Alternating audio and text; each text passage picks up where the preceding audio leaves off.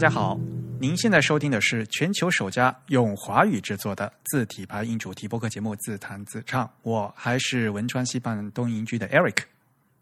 啊，我是黄浦江边清蒸鱼钱真鱼。我们的播客只有声音，没有图像。我们的口号是用听觉方式扯视觉艺术。如果大家可以脑洞大开，那么我们的目的就达到了。那真宇，我们先来做一下前几期的捐款的一些反馈。嗯，我们之前还是收到了一些捐款。那首先呢，有一位听众他说他要给我们每期递增的进行一些捐款，就是每一期都会比前一期捐的多一点。所以他确定要每期都捐是了吧？啊，对对对，他已经给我们捐了两次了，然后第二次比第一次多。那只要我们坚持做下去的话，他就每期都会捐是吧？呃，应该是吧？啊，算是对我们的鞭策，而且是越捐越多的。千万不不能辜负了这样的听众对我们的期望了呀！对对对。然后之前在那个十一月份感恩节的时候呢，也有也有人给我们捐捐款来祝我们感恩节快乐。那谢谢这位听众。最后呢，就是那个我们有台的另一位另一个有台的主播，我们有很多有台是吧？啊，对。我因为我们上期说那个 Anyway 的那个主播给我们捐款，然后接下来我们就收到了 IT 公论的主播不鸟万如一先生的捐赠。不鸟万先生，其实做播客节目的话，他他的那个 IPN 的播客网络一直都是我们呃仰慕和学习的对象。嗯，对，是我们的大前辈。对，嗯，而且不鸟万先生是我们那个 PayPal 上面收到了第一笔捐款。而且是美金的捐款是吧？哎，PayPal 能捐别的？不知道，但是因为估计不鸟万如意，他因为在美国吧，所以他用美金捐的。嗯，哇，我们有美金了。对对对，好，我们也再次谢谢不鸟万如意先生。那如果大家对我们的节目比较喜欢，希望来支持我们的话，可以给我们捐赠。我们在 PayPal 和支付宝的账户地址都是我们的邮箱 podcast at the type 点 com，p o p o d c a s t at t h e t y p e 点 com。同时呢，这个也是我们的反馈信箱。我们也欢迎大家写邮件给我们反馈。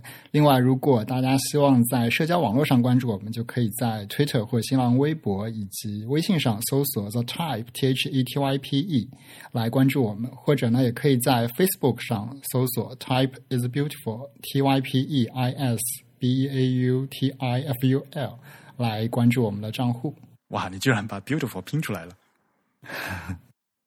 嗯，这样子应该就没有了吧？所以接下来我们就可以给大家念一念，通过这个 podcast at type dot com 这个邮箱，各位听众发过来的一些反馈了吧？嗯，我们应该先念几个新闻，因为我们收到一些大新闻。哦，是的，是的。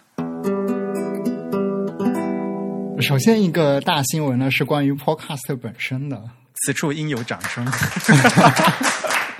对，那个我们知道，那个每年苹果在那个年末的时候都会发 iTunes Podcast 以及 iTunes App Store 的一些评奖的奖项。然后我们作为一个新节目，今年居然获奖了，所以我们好意外，因为我们是九月份开播的，对吧？所以到现在十二月份的话，还不到三个月，我们万万没有想到会入选到二零一五的年度精选里面。对。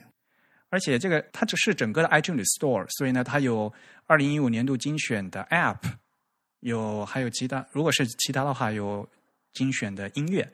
那么在播客栏目里面，它就有二零一五年年度精选的播客。那这个精选里面呢，它会选一个年度经呃年度的经典播客和一个年度新品播客。嗯，之后呢，它就呃有一有。一个三个队列了，就是能进入这个年度精选榜单的，呃，有经典作品的精品推荐，年度新品的精度呃精品推荐和以及我们这次进入的，我们是属于新进首发的精品推荐。所以看来我们下次的目标应该是什么？要成为经典作品的精品推荐是吗？呃，一步一步来吧，先看能不能进那个什么年度年度新品，是吧？可是到现在的话，我我们就已经不能算二零一六年的年度新年度新品了吧？估计还是说上线一年之内它都会评啊？哎，我不知道，不知道，好像感觉还行吧。刚才都有呃每期递增的捐款了，我看来我们反正这个节目要坚持的做下去嘛。那啊，对，直到变成经典为止，是吧？只要咱们还活着，是吧？好吧。哎呦，好大的压力啊！不过还是非常感谢大家对我们的支持。嗯，对，关键还是因为大家比较喜欢听我们的节目，所以我们才会得到这样一个奖项。我们也会在新的一年里再接再厉，呃，尽量给大家呃带来更多、更好、更新的东西。嗯，好，那说到新的东西呢，那个 InDesign，我们之前说到它在 OpenType 相关的特性方面有了一些改进，然后这次呢，我们看到 InDesign 最近的一版更新。应该它叫做 InDesign CC 的二零一五点一版，现在他们的版本号很奇怪，好烦呐！这个标点 原来对，原原来只是一个数字嘛，现在变成年度，然后又加小数点是吧？对，就是它，因为现在全都归成了那个 Creative Cloud，就是 CC 这样子一个系列，然后它就不再在这个上面迭代数字了，然后它就用年份来区分，但是一年。你自己是买了 CC 是吧？啊，对，我是订阅了 CC 的啊，所以就它会自动的不停不停的更新，然后你就可以去啊，更新不更新可以你自己选择，对吧？啊，对对，它不会不会强制，对，不会在你不知道的时候就突然把你这个呃版本覆盖掉的。呃，对，那不会，因为会就会带来很大的问题，就会出事故的，就是。对对对，我自己的 InDesign，我是我还没有 CC，我只是买到了 CS 六，然后呢，我就一直都没有更新过。然后我们在 CC 里面就可以看到了之前说到的一个新特性已经上线了，就是一个替代字形相关的特性。那这个特性就是说，当你选中了一个字符的时候，如果这个字符它有一个 OpenType 上的替代字形，就可以在这个字符的右下角看到一个 Tooltip，那里面会把所有的替代字形都列出来，你可以非常方便的去选它。它这是什么？Glyph Variation 是吗？还是 Alternate 是那个？呃。应该是，应该这两个是一回事吧？嗯，可能是一回事吧。对，嗯嗯嗯。然后另一个呢，就跟这个其实有一点相关吧。也就是说，它改进了 Glyph 的查找。其实我们好像在前两期中也吐槽过，说那个 Adobe 那些系列的 App 里面查一个 Glyph 都非常的麻烦，而且它那个搜索很不智能嘛。对。然后现在呢，它就是改进了这个搜索。搜索应该是改进的比较多，虽然我自己还没怎么具体的去用到它，但是看看它给的一些截图，嗯，应该是一个比较比较智能的搜索。你可以搜这个 glyph 的一个名称，就它的替代名称之类的，应该都可以搜到它。原来那个 glyph 的那个版，嗯，那个面板非常非常的麻烦，对，几乎只能一个一个的靠眼睛去找。而且你要在查那个呃 glyph，就是那个字形的变体的时候，它它会如果这个字形有变体，它会右下角有一个小三角，对吧？啊，然后你要长摁那个小三角，然后才能出来，就是新那个又一个那个最佳菜单出来，对吧？嗯，层级很很埋的很深，就是嗯。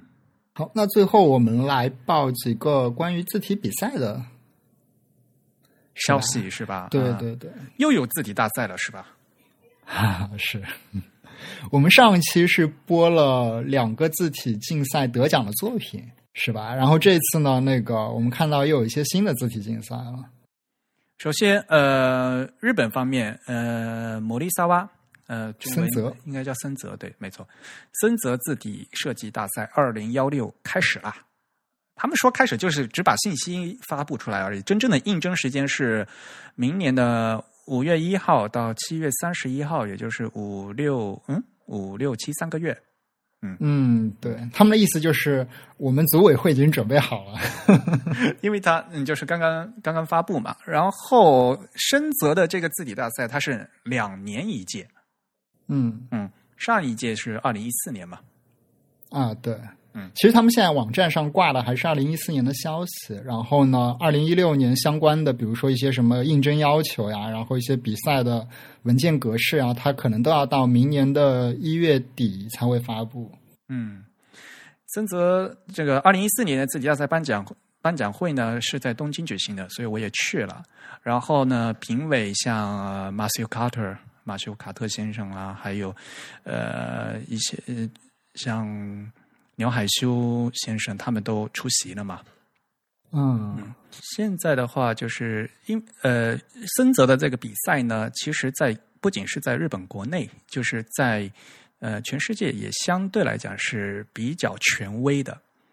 嗯你还记得，就是当年我们老一辈的啊、说说老一辈的 的字体设计师，当年也在森泽呃的呃这个字体大赛里面获过奖吧？嗯，对。之前我记得好像徐学成老先生他就拿过森泽的奖，对吧？对，没错。他是他是我们国家第一位拿森泽奖的吗？是是不是第一位我不知道，但是嗯，的确，我们当年有好多位就是国内的设计师在这个森泽的字体大赛里面都获过奖。对，像那个朱志伟先生，他也拿过森泽的奖。对，而且呢，就是他做字体大赛都是这样吧，呃，得奖了以后呢，他就可以把这个作品做成那个商业化嘛，就真正做成一个字体产品，然后出来销售。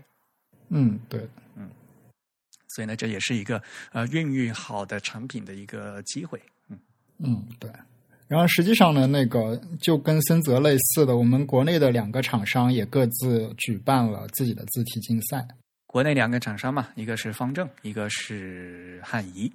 汉仪的叫字体之星，对吧？他们启动的比较早，嗯他们这嗯、叫汉仪第二届字体之星字体设计大赛，呃，他们截止嗯，大赛启动是今年三月份就启动了，然后截稿倒是拉的很长，因为他们拉了将近一年的时间，要等到明年就是二零一六年的二月二十八号才才截稿，然后要三月份进行评审，然后再进行呃获奖的公告。嗯另外一个呢，我们的方正对吧？方正他方正的字体大赛今年呃这次已经是第八届了，第八届他们叫方正奖，方正奖字体设计大赛。呃，这个是十二月一号就可以大家提交作品，然后他们截止是也是二月底，二月二十三号，就正月十六。对，所以就是两家的截止日期是比较接近。你不觉得这两家就国内这两家就档期冲突了吗？就啊、确实有一点，就是对于想同时参加两个比赛的设计师来说，压力有点大。不能一稿多投吧？原则上来讲。对对对，首先就是肯定是不能一稿多投的，然后所以这样子的话就需要准备两份作品了，嗯压力确实有点大。其实我觉得像这个我们行业嘛，呃，可以大家其实可以好好商量商量嘛。像那个在日本的话，森泽它是两年一届嘛，所以呢，它可以有它可以错开的。其实如果如果有其他其他行业的比赛的话，哈，这样的话对于设计师本身也有个也可以有个选择。那对于大赛的主办方来讲，他也可以收到更质量更高的作品。嗯，确实是。这个其实是在大赛运营商运营方面呢，就是还可以再进行进一步的那个探讨。其实我觉得，嗯好吧，所以呢，现在比赛有很多，那年轻的设计师们有很多的机会。啊，对，我觉得可能就是参加这样一个字体比赛的一个好处，就是可以找一个目标，然后来审视自己的作品吧。就是说，因为你在准备一个竞赛的时候，可能会反复的去打磨自己的一个作品，而不像是追一个商业项目那样子，可能总是赶着一些客户的要求，或者说赶着一些 deadline 来做的。但是都是有死线，都是有 deadline 的呀。大赛总是有截稿日期的呀。嗯，这倒也是。但是呢，你参加比赛了以后，肯定因为有评委，对吧？那各这样的大赛的话，都是国内外一流的评委过来，呃，来帮你看你的作品，然后对你的作品进行点评，这是一个很好的机会。对，这这是一个很好的交流的机会，而且如果能真的能获奖的话，其实也能跟业内的一些同行有更多的交流机会。是的，嗯。行。然后比赛说到这里的话，我们还是来说说字体吧。嗯、这段时间也就是十秋天嘛，十一月份过来，连续好多个大的厂商都有新的字体发布，我们是不是要和大家来介绍一下？对，首先呢，就是顺着这个比赛的。我们之前说文鼎一款字体拿了奖，然后他们最近又有一款字体拿了奖哦，文鼎，呃，是拿台湾的奖项吗？啊，对，拿的是台湾的叫做经典设计奖。对他们那款作品是一款呃风格相对比较特殊的宋体，是吧？名字叫做什么？叫做文鼎的书院颂。书是书写的书，院、嗯，院是草头的那个院，怎么怎么讲？就是书院的那个院。嗯 还是书院的书，书院的院？好吧，嗯嗯，这是一款嗯，我们现在不太能看到完整的样章哈。但是根据文鼎他们官方发布的消息来看，首先这款字体是呃朝着 UD 这个方向来设计，就是 Universal Design。那我们大概可以猜想到，它这个骨架就是那种我们比较常见的大中宫风格的。通用设计对吧？嗯，对。嗯然后呢，它的笔画的那个笔形呢，还是比较有有特色的，特别是它那个宋体的结尾的那个三角部分的那个笔形，有一个明显的一个圆润过渡的一个勾，对吧？嗯，对的，嗯，而且它这肯定又是一套完整的字体家族，嗯，这是我比较期待的，因为现在国内的就是呃中文字体嘛，呃整套具有整套完整骨架的呃同样骨架的完整字体家族的的正文字呢还是偏少的，所以呢这也是一个值得欢迎的一个作品。对，另外我们其实也渐渐看到，大家愿意在正文字体上尝试一些新的设计风格，不再是拘泥于那些非常刻板的传统的样式。嗯呃，补充一下哈，呃，他们这次获呃文鼎书院颂这次获得的是经典设计奖的视觉传达奖的最佳设计奖，嗯，这是一个蛮厉害的一个奖项，因为毕竟经典设计奖在台湾的话有三十多年历史吧，还算是非常呃权威的一个设计奖项。现在就是一款字体字体产品也可以获奖。对吧？我们像国内的话，设计奖有什么红星红星设计奖嘛，对吧？以呃，像汉仪的他们那个作品也获过这个红星奖，就是现以不仅因为以前说设计奖很多都是那个工业工业设计嘛，产品设计，对吧？现在呢，字体产品也作为一个产品的呃获得这个设计奖，这对于整个字体设计界是一个好事。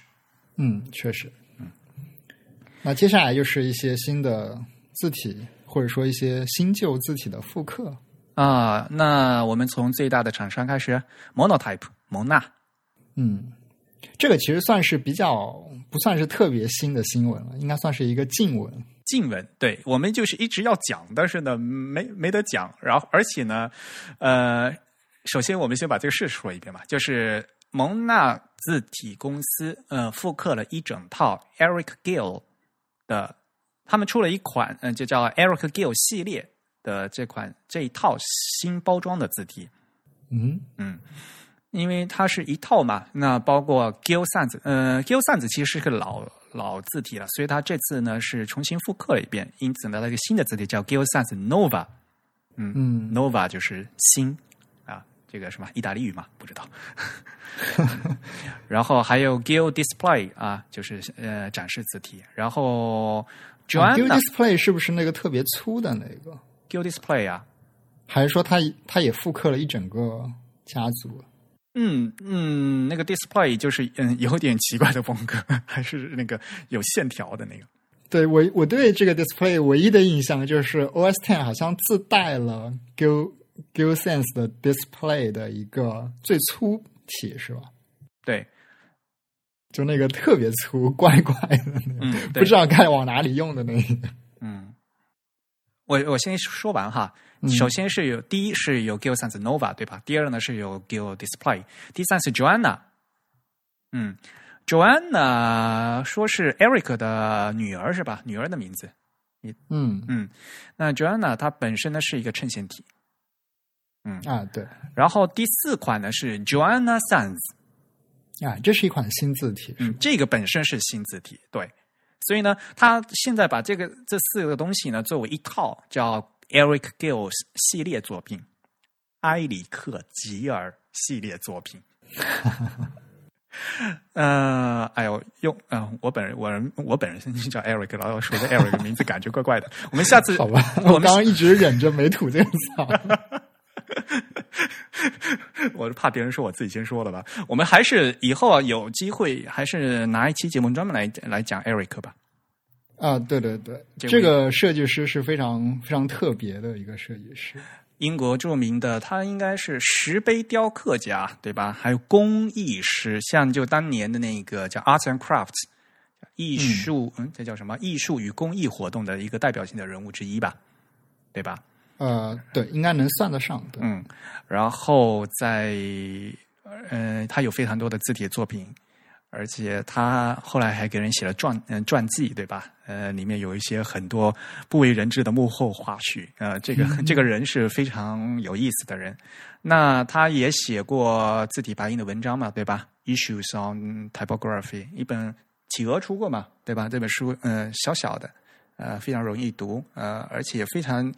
能体现当年在那个时代他对那个一些字体排印的一些看法。呃，我们我们在 TIB 文章里面好像有推荐过吧？有一个简短的书评，我记得好像是吧？嗯，呃，记不清了。不过 TIB 是反复介绍过 Eric Gill 的很多东西，还有包括他的老师啊，对的，Johnston，对，嗯，呃，所以。这个的话就是内容太丰富了，我们讲不完。呃，我们下次还是专门花些时间来讲吧。这次那个，嗯，Gill Sans Nova，因为我们知道在每台 Mac 里面就已经预装了 Gill Sans，然后那这次 Monotype 它的 Nova 又有它又有好多款的自重，然后还有窄体，还有斜体，有非常非常多。呃，总的这个 Eric Gill Series。就是埃里克吉尔的这个系列呢，是里面有七十七款，所以这是一个非常庞大的一个家族。对，基本上就是复刻成了一个完整的 multiple master 的这样一个字体家族。嗯，呃，还它因为它里面还有斜体哦。嗯，啊，对，嗯，它的那个 italic 是比较比较经典的，应该说它算是早期几个开始用那个。True Italic 来作为 Sans Serif Italic 的这样一个人，对，没错，他的意大利体写的也是非常有意思的，嗯，啊，行吧，我们在此打住吧。对啊，其实附带了那个 Monotype，当时在这款字在这一套字体发布的时候，还在伦敦办了一个展览，好像。那个展结束了吗？现在还还在开吧？是吧？现在可能结束了。现在可能那个展，反正时间不长吧。他们是办了那个 Eric Gill 的一个，应该算是设计和书法相关的一些作品的展览。哎呀，我们应该让伦敦特派员去报道一下啊！我们应该让主编来给我们聊一下，动 呃，让我们动用我们主编大人。好吧，呃，首先就是 Monotype 的 Eric Gill 的这个系列字体作品，嗯，然后下面也是一个大消息，Hello everyone, I'm back，我又回来了，这是谁呀？这是应该算是美国当代可以算得上是最最著名的一位字体设计师了。对，没错。对，排除那那个老一辈的那些人之外，嗯，当代字体设计师中，对他们是呃，他是最有名的了。对他名字还挺难念的啊，Tobias Freer Jones。哎呀，他们原来是和 Hoffler 合伙的嘛，然后这个字体公司他们俩吵架了，对吧？嗯，吵架了以后就沉浸了两年，那个就最后是分家了嘛。分家了以后，这个公司还在，但是呢，就一直没有消息。然后突然，这公司应该是被那个 Hoffler 给收回了。嗯嗯，然后那个 Freer Jones 他就出来了，然后中间可能就歇了一一年多吧，将近两年的时间。所以字体界也有这种分分合合的事情。嗯，确实。我们又要讲八卦嘛。不过这个八卦其实有点有点理不清的感觉。就是、对对对，嗯。之前也有很多媒体在追踪报道这个，但后来有种不了了之的感觉。但是你想，一开始大家合伙开始，嗯，对吧？开公司的时候 h o f f l e Text 也是一个非常优秀的字体嘛。呃，每台 Mac 里面都有 h o f f l e Text，对吧？对，它应该算是 c a t h l e n 的一个比较经典的复刻吧。对，嗯。那 Tobias 他本人也是非常有才华的嘛，嗯，像当年他们两个人在一起这家公司出的，比如说像那个 Gordon 那个字体，对吧？啊，对，帮助奥巴马 获得了总统宝座，就是 Gordon 立的大功啊。是，而且他们这个团队有一个特点，就是非常愿意利用 OpenType 特性。应该说，就是他们对这个技术上把握的非常好。像当代的这些字体厂商的话，他们就是很乐意就是学习并开发这个 OpenType 的功能。对，就是他们做的字体会很细。首先，呃，他们会做很多的那个替代字型，嗯，就各种各样的替代字型，他们都愿意去做。然后，另外就是他们的 kerning 也做的非常的细。我曾经，我曾经看过他们，他们有一款字体叫 Archer，嗯。A R C H E R，然后我看那个科尼信息，好像是我见过的字体最多的一个，好像有几万条科尼的信息了。这个做科尼啊，也是一个无底洞，真的是。对，我就不知道他们是怎么做，估计可能是有一些程序辅助之类的方式。反正当时我看到那个科尼的数量，我就惊呆了。嗯，但是你这其实就是一个文文本，你要一行一行的写嘛，对吧？嗯，如嗯科尼嘛。这个字母和这个字母这个组合的话，应该怎么样，对吧？你要一行一行的把这个信息都输进去啊。对，啊，呃，这次说了这么多哈，我们新发布的字体名还没说。呃，Tobias Fred Jones 他呃发布的新字体的是叫这叫什么 Mallory 是吧？啊，还真不知道这个字怎么念。M A L L O R Y Mallory，嗯嗯，这应该说是怎么呢？嗯，一个算是人文主义的无衬线字体。而且他这次做了八个字重，从 Thin 到 Ultra、Ultra，而且还有意大利斜体啊，所以呢，大家可以想想，嗯，这一一一一套是多少字啊？啊，对，他为这个专门做了一个个人网站，然后现在这个网站上就只有这样一款字体。嗯嗯嗯。然后其实那个 Design Observer 那个应该算是一个媒体吧，它下面也有一档。非常著名的播客叫做 Design Matters，然后最近一期的 Design Matters 其实就是采访了这个 Tobias。如果大家有兴趣，或者是而且要对英文要相对好一点的话，可以去听一下那个。应该是主要就是围绕了他本身付出，然后我估计也围绕他的新字体作品有一些交流吧。因为我其实还没有听完，我只听了一个开头。啊，我还没去听呢，这个啊，哎呀，回 回去再听一下。那肯定的，我们也会把这个链接呢贴到我们这次的 show notes 里面，然后供大大家可以去点一点。嗯，然后下来就是啊，刚才说的 Matthew Carter 大师，对，美国的老前辈，嗯，他又出新作品了啊，他的作品太多了。呃，这次呢是十二月八号，呃，他发布了一款新字体叫 Roster。嗯嗯，啊，Roster 其实是一款以前就已经出出过的字体，对吧？对，就是杂志，呃，那个叫什么？呃，叫 Sports Illustrated，呃，一那款体育画报，体育画报，对，翻起来怎么这么 体坛画报？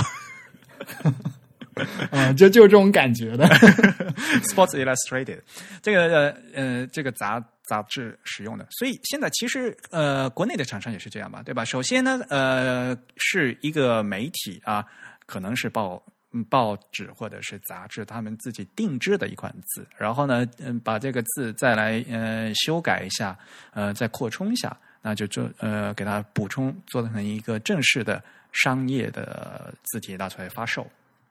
嗯，但是它这款字就是。那个杂志是在杂志用的时候是另外一个名字，叫什么？叫 Reglay 是吧？好像是。啊，这次发布的字体都好难念。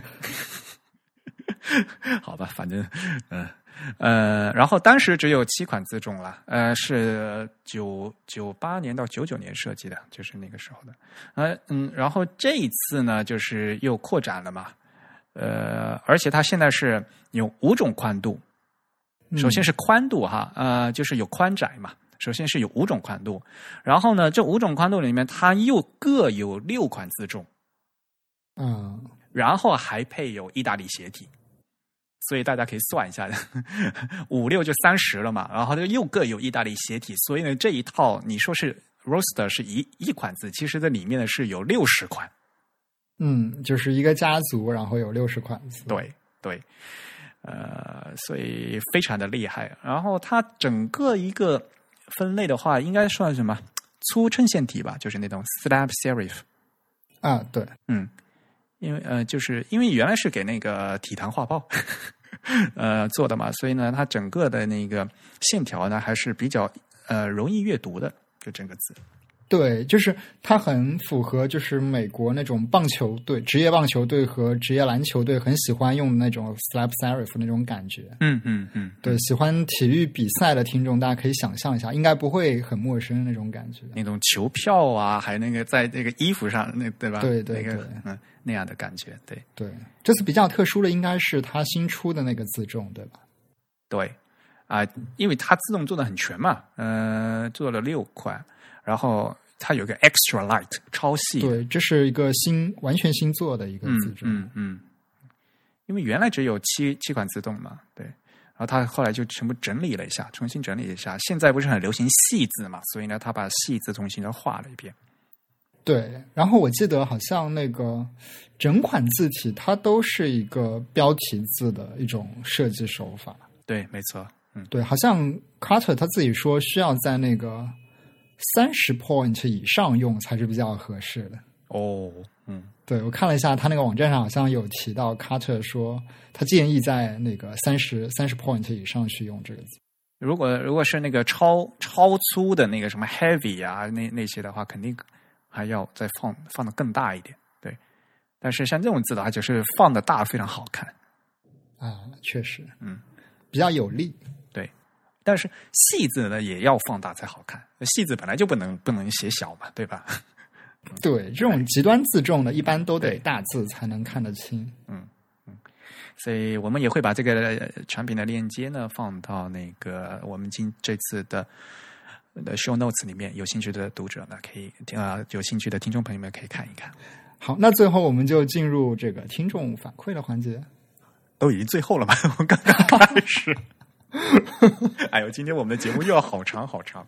我们有呃听众啊说呃我们这一次节目太长，其实我从来没有说要大家一次听完，而且呢一次像我们节目大概是一个半小时到两个小时之间，绝对不可能一次呃一次听完。所以呢，大家因为但我们发布周期是两两周一期嘛，所以大家可以分好几次听，没有关系的啦啊。但是我也非常了解，比如说大家在通勤的途中呃。都地铁都已经坐到站了，但是呢，节目才听完一半的那种痒痒的感觉，我可以理解。好吧，我自己在听其他那种长篇节目的时候，也是有这种体验的。但是对于我们来讲的话，因为我们希望就是说，呃。聊的话，既然已经把话题聊开了，就希望用一个整的时间呢，把这个事情说清楚嘛。所以呢，我们的节目呢还是会这么长，而不是说呃把一期节目做成四十五分钟，然后给它分成三段来讲。我们不会，我们还是希望说做一个长的节目。对于我们制作方来讲的话，希望能把这个节目的完整性呢呃保持住。那因为是播客嘛，大家可以利用自己的时间啊，在自己方便的时候来分开听，这都没有关系的。好吧，那终于可以说听听众反馈了。首先，我们收到了又一封长信，是来自宫崎骏的。我们之前节目里应该有提到过他，是 大家是不是一听这个名字，我呃，我们两个人，我们两位主播对宫崎骏都其实是朋友了，大家都认识了，所以呢，对，但是第一次听这个名字的话，肯定会吓一跳吧？估计。为什么？啊，因为一说宫崎骏，不就是是那个日本的那位导演啊？啊，我我都一下没想到啊！其实我没有见过宫崎骏，如果有机会的话，希望可以见见面这样子。啊，我没有见过日本的导演，但是我见过这位宫崎骏，因为他是九零后吧？嗯，他之前因为参与了上海这边的就是老厉那个励志谦他做的一些字体相关的活动，特别是签字相关的。我突然想，在在节目里我们也说老厉，这样好吗？啊，没事，大家都大家都知道了，默认知道吧，对吧？励志谦因为是我们 TIB 的一个重要的作者之一，相信大家如果是我们 TIB is beautiful 的呃读者的话，应该对这个名字不陌生。嗯，对。然后其实我们也有计划说之后请他们来给我们讲一讲签字相关的一些东西。嗯，那他这次来做反馈，就是因为我们上次说到那个字母一场的事情吧？你居然提问说这个字母一场还在不在，所以呢他就跳出来了。好吧，好，我先来念一下他的信啊。他说：“好激动，听节目正好说到字母一场，以下提供一些参考信息。第一条，上海字母一场目前成分包括。”上海字母一厂、上海印刷器材制造厂及其下属的上海红印制业有限公司，目前主要从事房地产业务。（括号没错，他们目前在虹口区逸仙路那栋商业大楼原便是原来印刷器材厂的老厂房，他们财政来源以收租金为主。）哦，这样子。现在的字母一厂并没有签字生产能力，厂房里的老签字主要是去江苏等地收购回来的旧废签字铜模，新的签字业务是外包给另一家工厂——上海建宏字模厂进行签字生产。虽然他们对外宣称建宏厂是他们的车间。而建宏厂是两千年从字母一厂独立出去的，机器签字、铜模大部分都是原来厂里的，但现在是两家独立的企业。（括号建宏的厂长一直强调这一点。）好，那第二点，上海字母一厂的简史：一九一五年华丰印刷铸字所，然后到一九五九年的公司合营，嗯，期间。更名为公司啊，应该是最初一九一五年叫华丰印刷铸字所，然后到一九五九年呢改制为公司合营，然后更名为公司合营华丰铸字字母厂，然后到一九六六年呢收归国有，更名为上海字母一厂。第三条，许伯康老先生中间字大家念作伯，那好吧，我们还是嗯就念伯，这个这个应该是。从了那个江浙地区的这个方言的念法，嗯，柏树的柏，对吧？嗯，对，因为在那个至少在无方言地区，我记得这个伯就是这个柏树的柏字跟那个叔叔伯伯的那个伯字是念同一个音的，嗯，这其实大家大家可能就这样念了，呃，原来一个文读白读的问题嘛，嗯，好吧，呃，名字肯定要从主人啊，对。好，那所以许伯康老先生应该这样来念。好，第四点呢是陈其瑞老先生在应研所和被下放到字母一厂画稿组的工作都是画字稿，不是刻字啊啊！我们当时说他刻字吗？嗯，啊，那那应该是我说错了，对，应那应该就是画字稿，对。呃，当年陈初福、陈其瑞、许伯康、陈永海四位老先生是以上海印刷技术专科学校的毕业生的身份进入印研所，不像钱惠明、钱焕庆、邹根培是原来公司合营前各个小厂里的刻字工人啊，所以他们其实是两波专业人士。原来呃，而且呢，是一一波是画字稿的人，一波是原来是已经刻过字的工人，就是背景不一样。嗯嗯。好，那第五点，创意发声分享活动里，陈荣陈荣老师的那位女学生叫于欣啊。当时当时我说那个，我一下记不得她的名字了。对，那这位女学生叫于欣，于呢是两横于，心呢是那个叫什么？心脏的心啊，对对对，心脏心，爱心的心。分享的作品叫做鹅卵石的童心啊。我当时记得这个，就是它是以鹅卵石为一个造型的原点。然后做了一套美术字，他加了个括号说：“不要问我是怎么知道的，修 你修什么？总比你好啊！你去参加节目了，居然连人家名字都 都不知道啊！亏我们节目特派你去做来报道啊！好吧，好吧，我以后要拿个什么录音设备，把现场都录下来。那人，你至少要把主讲人的名字记下来吧？主播要继续努努力啊！嗯。好，最后他加了两段说，每次节目时间量都很够，两位主播辛苦了，继续加油。最后听说贵节目对北京的字体活动有一个信息收集的需求，然后我将长期在北京工作，可作为特派员为贵节目效劳。哇，那太好了！跑一些字体活动，提供字体内容，哎呀，真好呀。嗯，好，那我们之后如果有什么活动，在北京相关的，我们可以请宫崎骏一起来跟我们交流一下。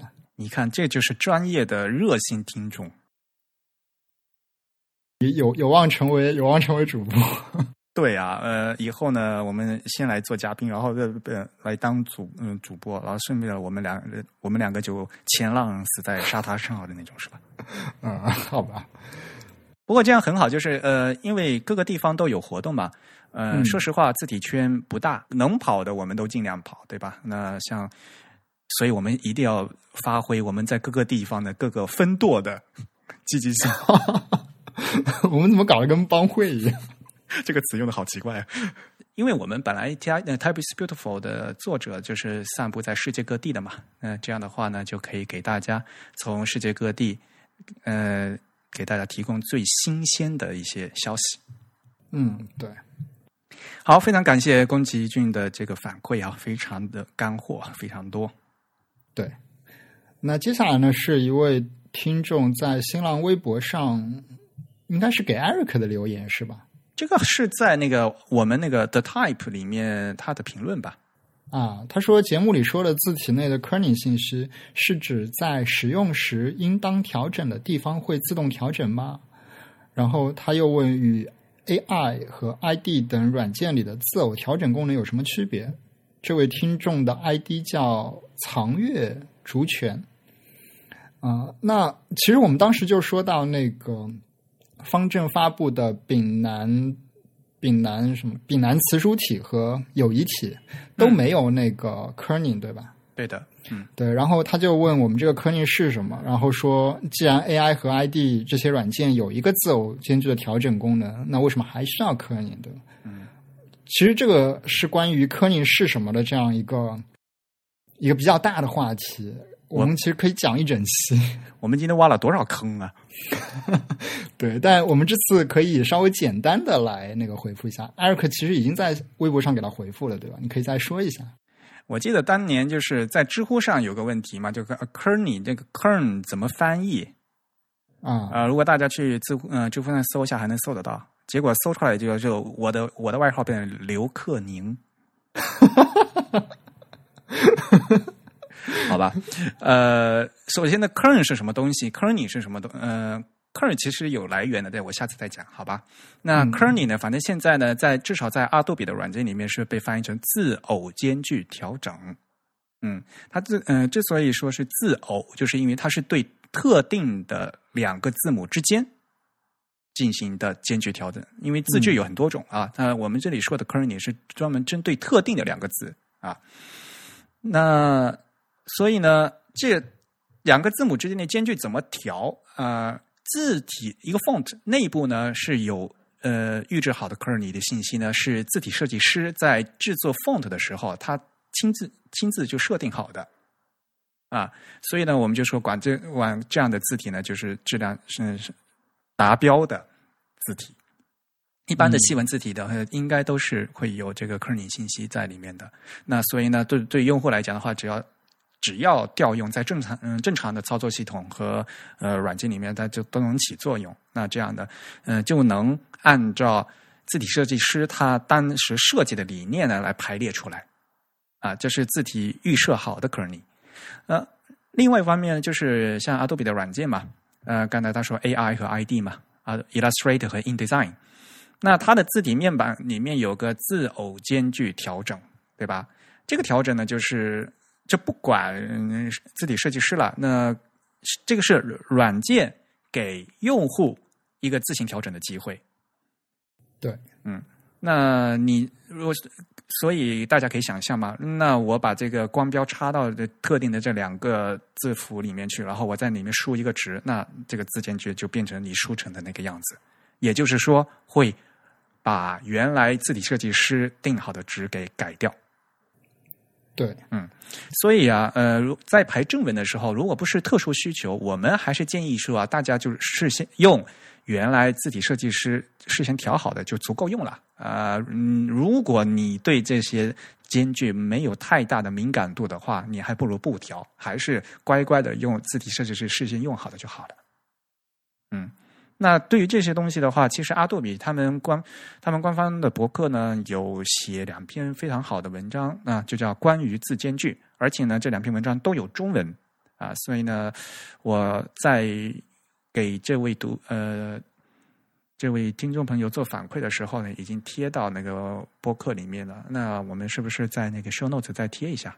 嗯，好的。嗯那这个 Kearney 和字句的这个问题的话，要讲起来就非常复杂了。我们还是改集，嗯、改天再来细细的谈这个东西吧。对，另外就是我想补充一点是，他提到了这个软件的问题。其实，呃，我们知道那个 AI 和 ID 这样比较专业软件都提供了给用户自己调 kern 的这个机会，但是有一个问题就是说，如果我们排正文的时候，你可能要面对的是成千上万的字符，你不可能一对一对的每对都手工去调。嗯这个时候你必须要借助一个呃非常自动的方案来给整片段落或者整篇文章调这个 kerning。那这个时候我们就需要依赖字体自己的自带的这个 kerning 的信息。那如果字体没有的话，Adobe 它会有一个自动的算法，对吧？它叫它所谓的叫什么 optical 的自制，还叫什么？嗯，阿杜比的这个 optical 这个算法其实也是蛮奇怪的。啊对对对嗯，所以呢，理论上讲哈，它这个 optical 呢是推荐在不同字体混用的时候选用这个选项。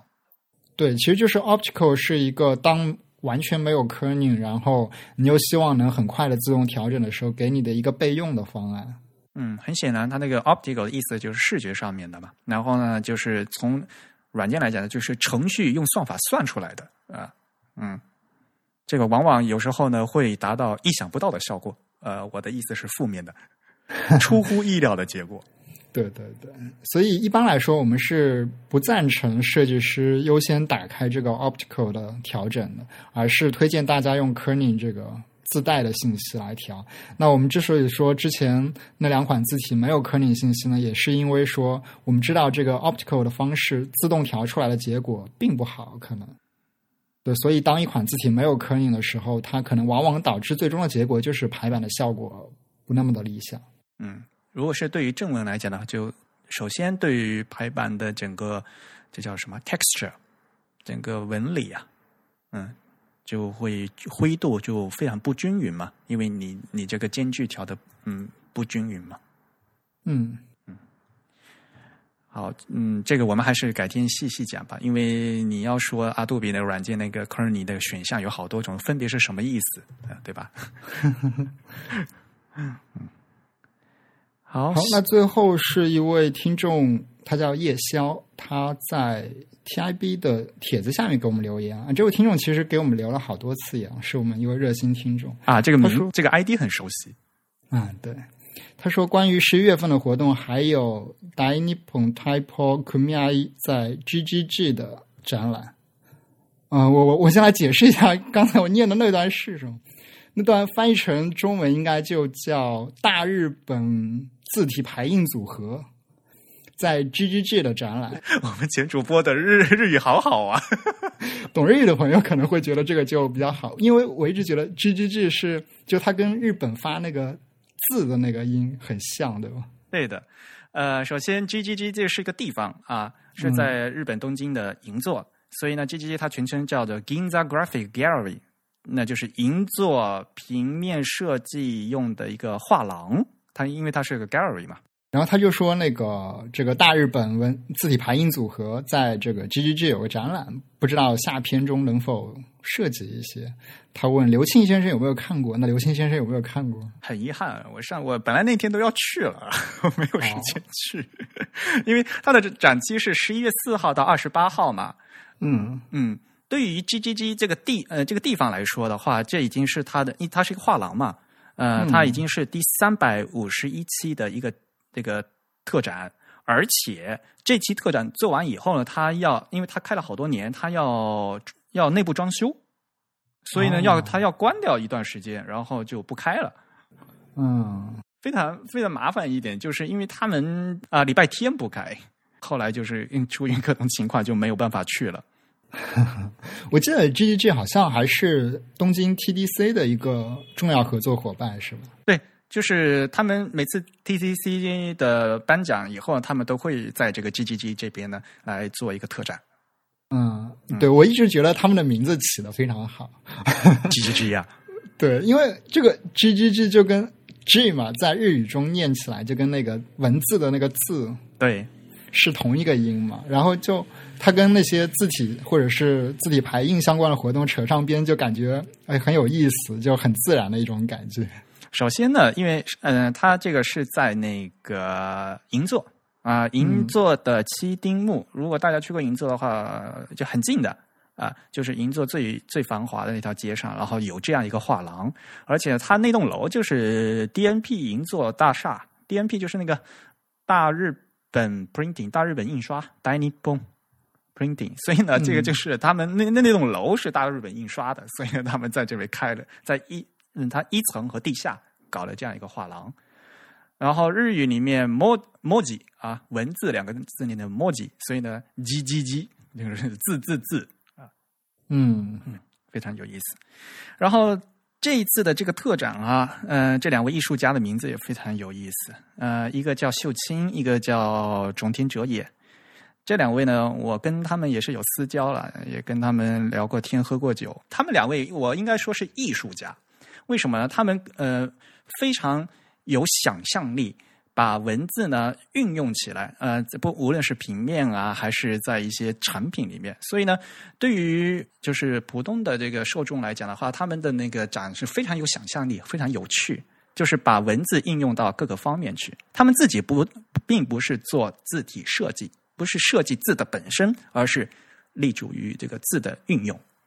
所以可能就是和那个字体设计的方面呢，嗯嗯，不敢呃，不是非常贴切，而更接近于这个平面设计的一个范围。对，而他们主要用的素材呢是用字啊，非常有意思的。虽然没有去嘛，然后就看到了一些他们去参加那些的报道啊，非常有意思。比如说字的话是一个宝盖头底下一个孩子的子嘛，所以呢，他们叫一个小孩儿啊、呃、站在那个宝盖头底下，然后这就是要一个字了。哦，原来如此。对，是有这样各种各样的，嗯，对，这两个人非常有意思，嗯，他们连自我介绍都非常有意思。自我介绍，一个叫有胡子但是没有姓的，叫秀清；然后一个是嗯没有胡子但是有姓的，叫种田哲也。哦，啊，对了，说起他们两个，我记得他们好像在去年还开了一个新的网站，对吧？跟那个 typography 相关的，啊，对的，这个也应该跟大家介绍一下哈，对，叫 Type Center。那他们的网网址就是 type 点儿 center。对，这网站很有意思现在他们域名哈，连点儿 center 都有了哈。啊！对对，我我记得他们用了好几家的 Web 方。他们这个整个网站呃网网站呢，都是呃得到了森泽的很大的技术的支持。对他们现在应该是森泽怎么说收购了还是 就赞助吧，他们是独立的，呃，他他们这个这两个人的组合叫 Danny Bon Typo 嘛，就大日本字体组合嘛，对吧？嗯、呃，他们是作为一个普通的就艺术家来，呃，做一个二人组嘛，对吧？嗯、对对对，那但当他们在做这个这个网站本身呢，是森泽公司做的赞助，嗯嗯，而且这个网站本身设计的非常有意思。我觉得就是就是他们这个网站有个非常大的特点，就是尽可能多的元素全都是用字体来呈现的。对对，包括很多那种装饰性的图片，他们也会尽量转换成字。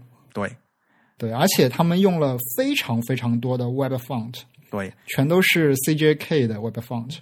我觉得如果浏览起来有点慢，我我觉得优化的非常好，就是呃用了那么多 CJK 的外放场而且他们还提供了一个一键切换各种字体组合的这样一个功能。啊，对，就是居然这个网站还能这么快的被加载出来，然后还算比较流畅，我觉得算是技术非常强的。对所以就是对 Web Font 技术有兴趣的一些开发者，我觉得也也是可以去看一下的，就是看他们是怎样使用这项技术的，也可以看一看，就是像日本这样子在 Web Font 方面，在 CJK 的 Web Font 走的比较前沿的这样一些嗯、呃基础设施的公司是怎样做这个 Web Font 优化的。其实是很带有很大的实验性的内容的，对吧？嗯，对，呃，非常符合就这个这个二人组的这一个风格。嗯，而且这个网站的内容也是我学习和参照的一个非常重要的一个来源。是我们之前也引用了上面的一些内容，它它有一个系列是用一些非常简短的图文来介绍一些非常基本的字体概念。当然都是日本的哈，如果熟悉日本的朋友呢，可以直接去看。对，不过他们后来又开设了那个中文版和韩文版的，好像。中文他们是繁体中文版，对对，他们是跟台湾合作的，但资料不是那么的全，日文还是最全的一个。嗯，然后各种的字体信息啊，还有新闻呐，他们也都也会在那个网站上面发布。好吧，那有机会的话，大家也可以看一下。我们今天又要把这个链接贴到 show notes 那边，我们的 show notes 又要好长好长。对，那接下来呢，就是我们要进入今天的正题了。虽然刘庆先生没有去看这个 G G G 的展，但是看了很多其他的东西。我就是因为去看了其他的，没有办法看这个展，好今天的纠结呀主要内容就是来介绍这其他的东西 我们聊了五十分钟才进主题，这样好吗？啊？是吗？不过一眨眼，已经十二月份都已经到这个时候了，现在就是各家商商店在打折的时候，所以呀、如果大家现在要买西文字体的话，要赶快买哦。啊，是吗？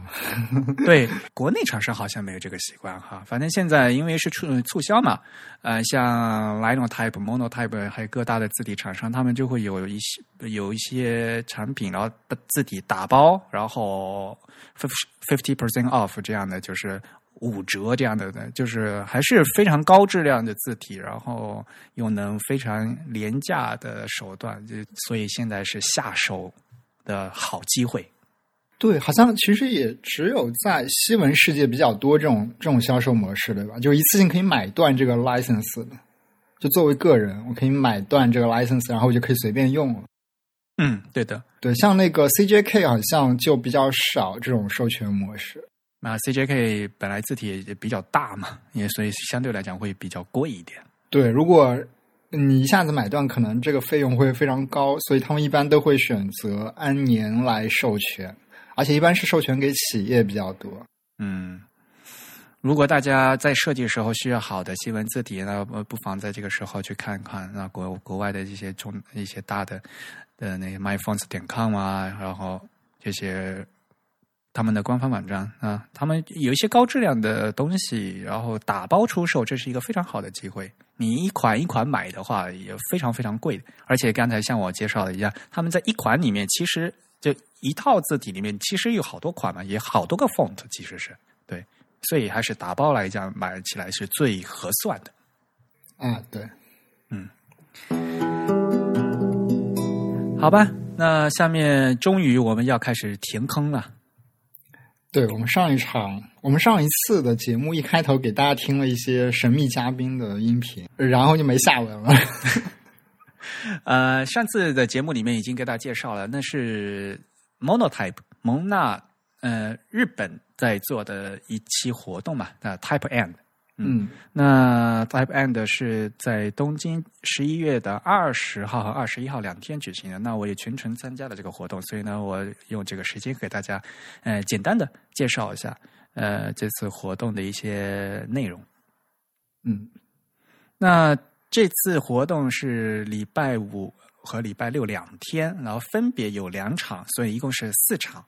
呃，请到的都是在字体界的比较著名的重磅的一些嘉宾呐、那第一场的题目，呃，用中文讲叫“字体的易韧性 ”，MIT Age Lab 与 Monotype 的一个一个共同研究。那主讲者呢是 Nadine Shahin。啊，我们的女神。那上次说了我们的女神，那我们来听一听女神的声音。Hi, this is Nadine Shaheen. Uh, I'm the type director at Monotype UK, and you're listening to Type Chat. And you are now in Tokyo. Yes, and uh, I am now in Tokyo enjoying the Type and event, and we wish that you were all with us here. 我们还是介绍一下纳丁吧。他其实出生于呃黎巴嫩，所以他的母语呢是阿拉伯语。 那他呢是专业的字体设计师。那刚才大家也听到了他的自我介绍了，所以他现在呢是蒙纳字体公司的字体设计总监啊，在伦敦办公室上呃上班，而且他是博士学位，嗯，所以也是一位研究者、学者，学者，对，他是学者型，所以呢，设计师又是学者这样的双重的这个职位的这个有交集的人物都非常少，那他是嗯其中之一。嗯作为设计师来讲，他的作品像呃 Frutiga Arabic、Noi Helvetica Arabic、Univer Next Arabic、Panadino 的 Arabic，你听一下，这些都是大名鼎鼎的这些字体的配套的阿拉伯文的字体设计作品。对，基本上就说这些呃著名字体，当要做一个扩展的时候，字符集做一个扩展的时候，都会找他来做这样一个阿拉伯字符集方面的设计，对吧？对，而且他现在这样的话，因为他在蒙蒙纳字体嘛，所以呢就能和像比如说弗鲁提格弗鲁提格先生，对吧？像像帕拉丁诺是查普夫先生，对吧？嗯、他们能和这个字体的原作者进行直接的接触，然后进行直接的设计上的一些呃探讨。这样的话呢，就所以虽然它是配的是一个外语的外文的一个作品，但是呢是直接由这个字体的设计师本人的的了的允许和了解的，所以呢，这个应该说是一个比较配合的做出来的比较优秀的一个版本。嗯那他自己还有他自己呢，还有另外一个专业了，就是易韧性专家，字体的易认性。嗯哼易认，我一直说易认性这个词，其实这个词叫中文呃英语我我们说 legibility，嗯，应该怎么说？就是容易被认知，就是被认出来这个字。嗯，呃，同这个词很容易混淆的就是另外一个单词叫 readability。嗯嗯，可在中文很多人说叫可读性啊，但是中文的可读性这个词呢，就非常有歧义。你说这是可读是容易被认读，还是说容易被阅读？这个它所表达的含义是不一样的。你说中文的可读性的话，而在英文里面，这正是一个一个是 legibility 的含义，而另外一个是 readability 的含义。这在字体排印里面是两个非常非常重要的概念，所以我在做翻译的时候呢，为了体现这两个词的关联性呢，我把 legibility 翻译成易认性，这个字容易不容易认，然后另外的 readability 我翻译成易读性，容易不容易读，就是在排成长篇文章的时候是不是流畅容易读啊？所以一个易认性，一个易读性，就大家。我是这样翻译的啊、呃但是呢，大家没有，嗯并不是说我这样翻译肯定是正确。那但是呢，主要是关键就这两个词的内涵，大家一定要理解清楚，不要弄错了。嗯嗯那所以他现他的在第一场里面，他就讲这个字体的易润性到底是一个什么东西，因为他们和那个麻省理工呃的一个实验室，这个 MIT Age Lab，那 Age Lab 就 age 就是那个年龄嘛，因为现在是老龄化社会嘛，嗯、所以在在一些呃设计方面的话，他们呢就在要做一些针对老呃这种老龄化社会的一些改进和研究啊。这是麻省理工的一个实验室，非常有意思的就是这个实验室呢和蒙纳字体他们共同的针对这个字体易认性呃做的这一个课题，嗯，这课题本身的话，其实已经是蛮早以前做的了，其实。应该是那个纳丁他在念博士的时候做的是吧？对对对，这是他的老本行了，其实。嗯嗯那因此呢，其实这个论文呢，呃，已经在网上是发表的，如果大家有兴趣可以看，当然是英文了啊、嗯我们我们也可以放到这个 show notes 里面去吧。嗯，那呃，我不可能把这个就他演讲的内容完全从头到尾跟大家说吧，但是非常有意思的几点哈，我可以跟大家大概的呃谈一谈啊。首先，他讲那个记忆和认知是不一样的。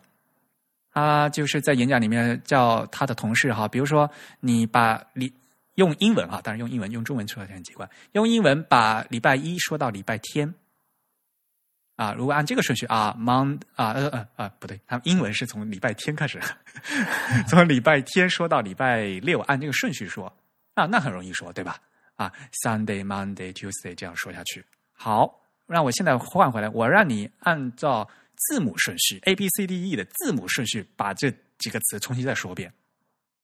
嗯哎呦，这就麻烦了，想老半天，首先第一个字是什么都想说不出来。啊，嗯，这其实倒过来说也很难啊。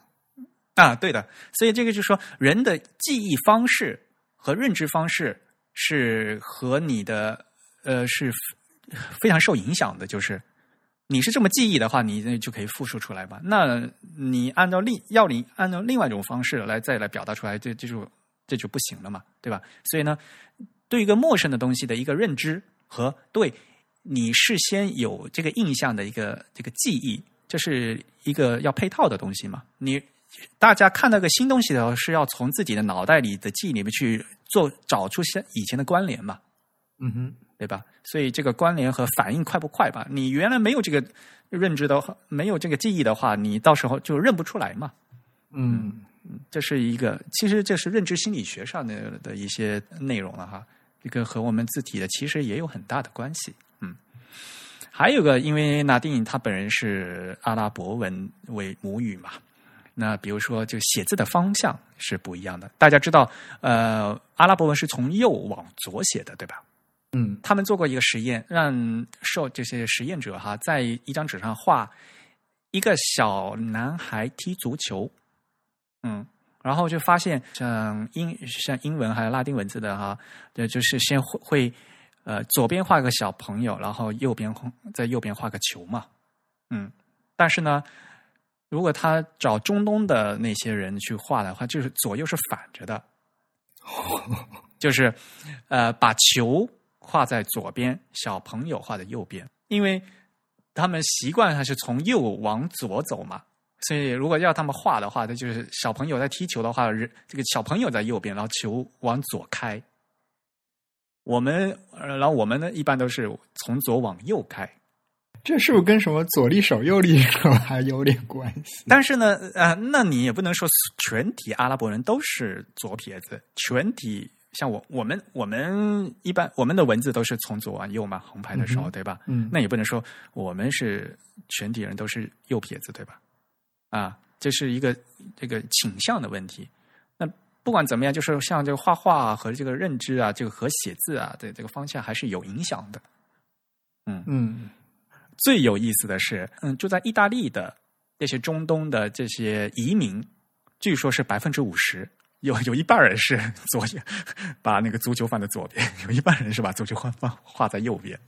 嗯而且就是说，小小朋友在他他在认字认字开始一年以后呢，就这种他们叫什么 directional bias，就是这种对于方向的这种认知感就已经形成了。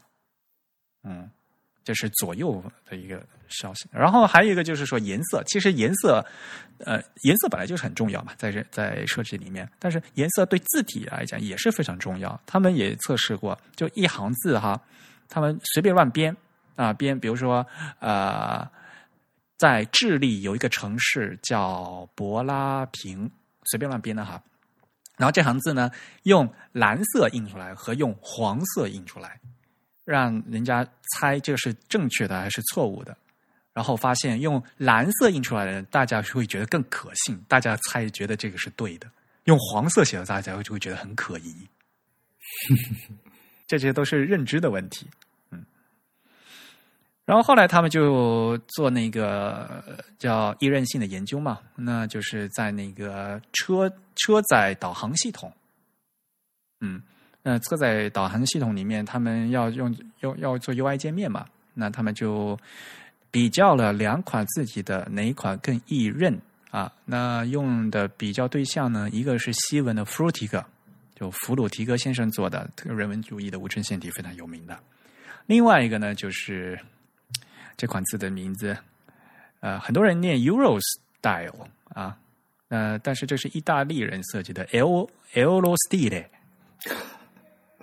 是一款那个怎么说比较比较方方正正的，但风格非常现代的对，一款能算是无衬线体，也是无衬线，也是无衬线，但是它那个风格非常强烈。但是字母 O 的话，就是几乎是方的嘛。嗯，嗯 style，对，它是属于那种，就是它是走那种几何几何衬线的这种方向了，但是它没有走那种传统的那种正圆的那种感觉，而是走了一个方的感觉。嗯，所以啊，其实大家估计肯定可以猜到了嘛，那肯定就是 Fruitig 比那个 Euro style 容易认嘛，对吧？因为它开放的呃 counter 对吧？那我们说字怀比较大嘛，那各个字母它有区别啊，呃，明显的会比那个 Euro style 要容易认，而且。就他的这个论文在网上有公开，大家可以去看一下啊，非常有意思。嗯，然后另外一个实验呢，是也跟这个实验在心理学上面也是经常用的，就是那个快速卡片。呃，闪过以后呢，然后他们给这个实验者看一个词，因为他们是西文嘛，西文就拼写一个词，然后但是这些这些词里面有的是正常的英文词汇，有些呢是不存在的，就是随便乱拼的英文词汇。他给这个受试者刷的就瞬间直接看了一下，然后就问刚才这个词到底是不是真的一个词，还是随便乱拼的？在短时间让那个实验者去看，这样呢，就是反而就是可以考察到这这款字的那个易认性嘛，因为时间比较短嘛，一下子是能不能认出来嘛？嗯嗯，因为受试者要去读那个词嘛，这个词到底是不是一个真的词，还是真的不成文的，是乱写的一个词？嗯嗯，这样的呃排出来的话，也是说那个 Fruitig 比较容易读嘛。嗯啊，那这这这都都是毫毫无悬念的。对，因为其实 Fruitig 就是说它不那么的跟那个 Eurostyle 比，不那么的个性化，它的风格相对来说会微弱一点，更像一个说白了就是它更像一个普通的字。嗯，对的。对，但 Eurostyle 可能就更像一个图形化的东西。当然，作为一个呃科学实验，他们还有分类了，比如说对性别的区别有没有，还有对年龄的区别有没有？那肯定就是对 Eurostyle 呃 Eurostyle 这个这款字的话，呃，就是年龄比较大的人就更不容易读了，对吧？嗯嗯，对。就其实呃，我觉得可能有一点是值得补充的。呃，我其实简单的翻了一下那个纳定的他的那几篇论文，我觉得很重要的一点就是，如果大家有兴趣去看这个论文的时候，就是。并不需要把他们得出的结论当成一个真理或者是一个科学的结果这样子，他们更强调的是一种研究这个字体易认性的一种方法和手段。对，这个方法论很重要。对对对，他们会很细致的跟你讨论自己的方法是不是好，或者说他得到了这个结果的可信性应该怎样来分析，这样子的一个整体的一个过程。因为大家都知道易认性很关键，但是怎么来考察？要用科学的手段，对吧？在用实验室嘛，对吧？可以可测的一个，用一些参数来表来表示这些字体的易认性，对吧？就是他们是这个研究很重要的一点，就是一个方法论的问题。嗯嗯嗯，像他们还比如说白底黑字和黑底白字，他们也进行考察过。嗯，那肯定就是白底黑字比要比黑底白字要更容易认。嗯，同样的这个方法论的问题，因为呃，刚才真宇说到这一点很关键，是因为他们在后半呢，他们针对汉字、中文，他们也做了这样的这样的一个测试。但问题是我我个人觉得很有问题，是因为他们这个方法是和西文是一样的。就是也用了刚才那个假词的做法，他因为西文的话，他们是可以随便乱拼，然后就问这是不是一个字嘛？那是不是一个词嘛？所以他也用这个方法，呃，打出两个汉字，问这个受试者是不是一个词？啊，嗯，这个大家知道，因为汉字本身就是表意的嘛。对，嗯，所以呢，一个汉字它就是。就已经能表达意思了嘛，对吧？对，实际上它一个汉字就能对应一个西文的词了，有的时候。对对，所以呢，就是这在表意字和表音字在整个在心理学认知上面的和语言学认知上就反本来就是两个完全不同的 approach。就但是呢，他们用同样的方法，就在用 flash cut，然后呢，就在快速闪过呃闪过的画面里面，让让那个中文组的一个词是不是一个词？我觉得这个方法可能还要值得商榷。嗯嗯嗯，但是他们他们做出来的那个呃结啊结论不是很重要，但是他们也说了嘛啊，他们自己他们当时用五五款中文的字体去测试。有他们蒙纳的银黑，还有蒙纳黑体，还有还有微软雅黑，还有还有一款宋体字啊，嗯，就是这这些蒙纳的一款宋体应该是是，对对，还有文泉翼，嗯啊，那个是什么圆体的？是啊，圆体字啊，对，是圆体字，对对，啊啊，就是嗯，当然了，那这结果就是他们新款的那蒙娜的银黑啊，呃，这个对于他们来讲就易人性会比较好。嗯然后我自己又要吐槽一下，就是他们自己在做测试的时候，他们把这个 legibility 的这个中文名字就叫文字的易读性。啊，这个翻译确实是有一点，呃，然后对于我来讲混乱。然后我又我又是我要摔了，因为这这明显就是刚才我为什么要花那么长时间，就是这个 legibility 和 readability 的问题，就易认性和易读性是不一样的。它明明在测易认性嘛。对，这其实牵涉到一个怎样在那个对一个术语做翻译的时候的一个取舍问题。这我们可能是要单讲才能讲明白。对，没错。对，是其实更多牵涉到一个翻译方面的问题。翻译，呃，不管怎么翻译的，最重要是要让大家知道我们在说的是什么东西嘛，对吧？对对对，而且他有的时候可能要考虑这个互译的这个可逆性嘛，对吧？对，嗯，你是这么翻译的啊？那我知道你原文说的是什么东西。嗯嗯，这啊，这个我们下一期就要讲这个东西是吧？啊，我们剧透了，好吧，大家可以这期待一下啊，我们下一期呃，作为我们二零一五年的最后一期，所以哪定的这这这演讲是非常有意思的，而且呢，呃，在就是在字体设计方面来讲，很很需要这样的就是实验室科学的。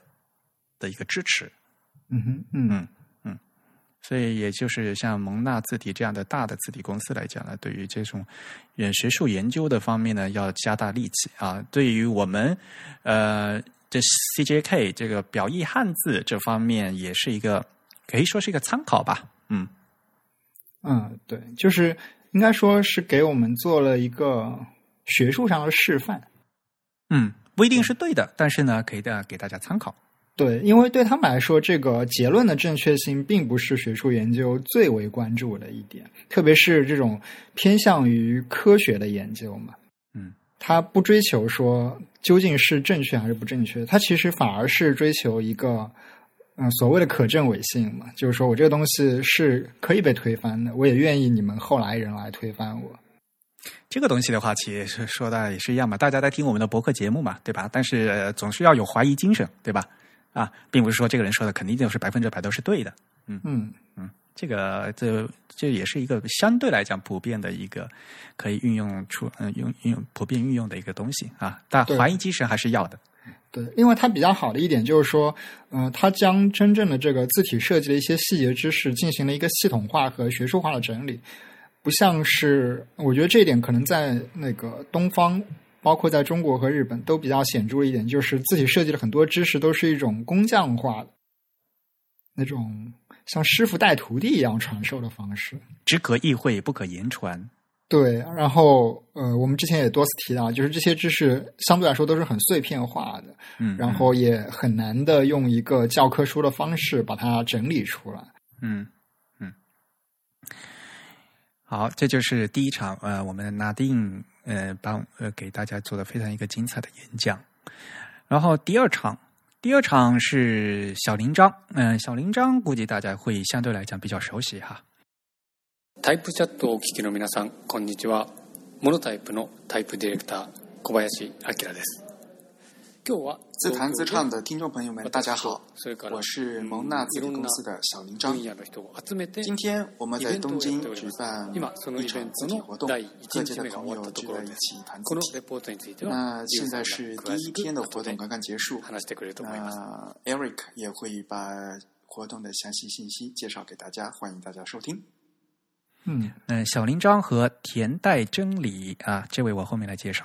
呃，他们两位主讲的主题是这个，我用原来是日本了，那我翻一下，就是如何更好的用优秀的英文排版将信息传达给读者。嗯嗯，啊，比较长啊，被我翻译的。为什么呢？因为田代真理，他这位呢，他是他们叫实物翻译家，他专门做日英英日的翻译，而且它是实物翻译，就是非文学翻译啊，我就这边就叫商务翻译是吧？啊。对，商务翻译，那个可能要翻一些什么产品说明书啊啊，然后要发一些呃法律文件啊、合同啊，就各种各样的东西都可能会有啊，商务翻译。然后他，因为他长期做了这些东西嘛，那就不得不对英文的这些字体排印的一些规则，呃，打要打交道，因为东西弄完以后，肯定要再给翻译来校对嘛。对，而且我们知道一些特殊行业，比如像那个法律行业，对这个文书的格式要求是非常非常注重的。非常非常严格的，对，对，嗯、那因为嗯，对于非母语者来讲的话，就会有一些呃完全不知道的一些规规则嘛，对吧？所以呢，还这时候呢还是要返回来。呃，我听他完演讲以后啊，就感觉一个最大的一个痛点，就是在这样翻译和编辑的界限啊，就越来越含糊了，你知道吗？因为如果是母语的话，母语出版的话，就是首先是有稿子嘛，嗯稿子完以后还会还会有编辑帮你编嘛，对吧？然后你在一个出版社出版的话，它会有一个编辑的体力来来帮你修嘛。嗯要是比如说字字符呃这个不对啊，然后还是说标点符号应该怎么用啊？但是你如果大家是同同母语的话，就就这个比较好啊。呃呃，都的整个出版流程也是非常规范而且比较成熟的。但是翻译的作品的话，现在相对来讲英文还好一点。那大家可以想象，好，比如说今天呃让大家来翻一个阿拉伯文的东西，首先怎么排你都不知道，对吧？嗯那呃，我要呃，我这里是一个汉，原来是一个汉语的一个东西。我今天因为现在比如说要要一个产品要要全世界销售嘛，对吧？你就排一个那个阿拉伯文的产品说明书也是很很有可能的事情啊。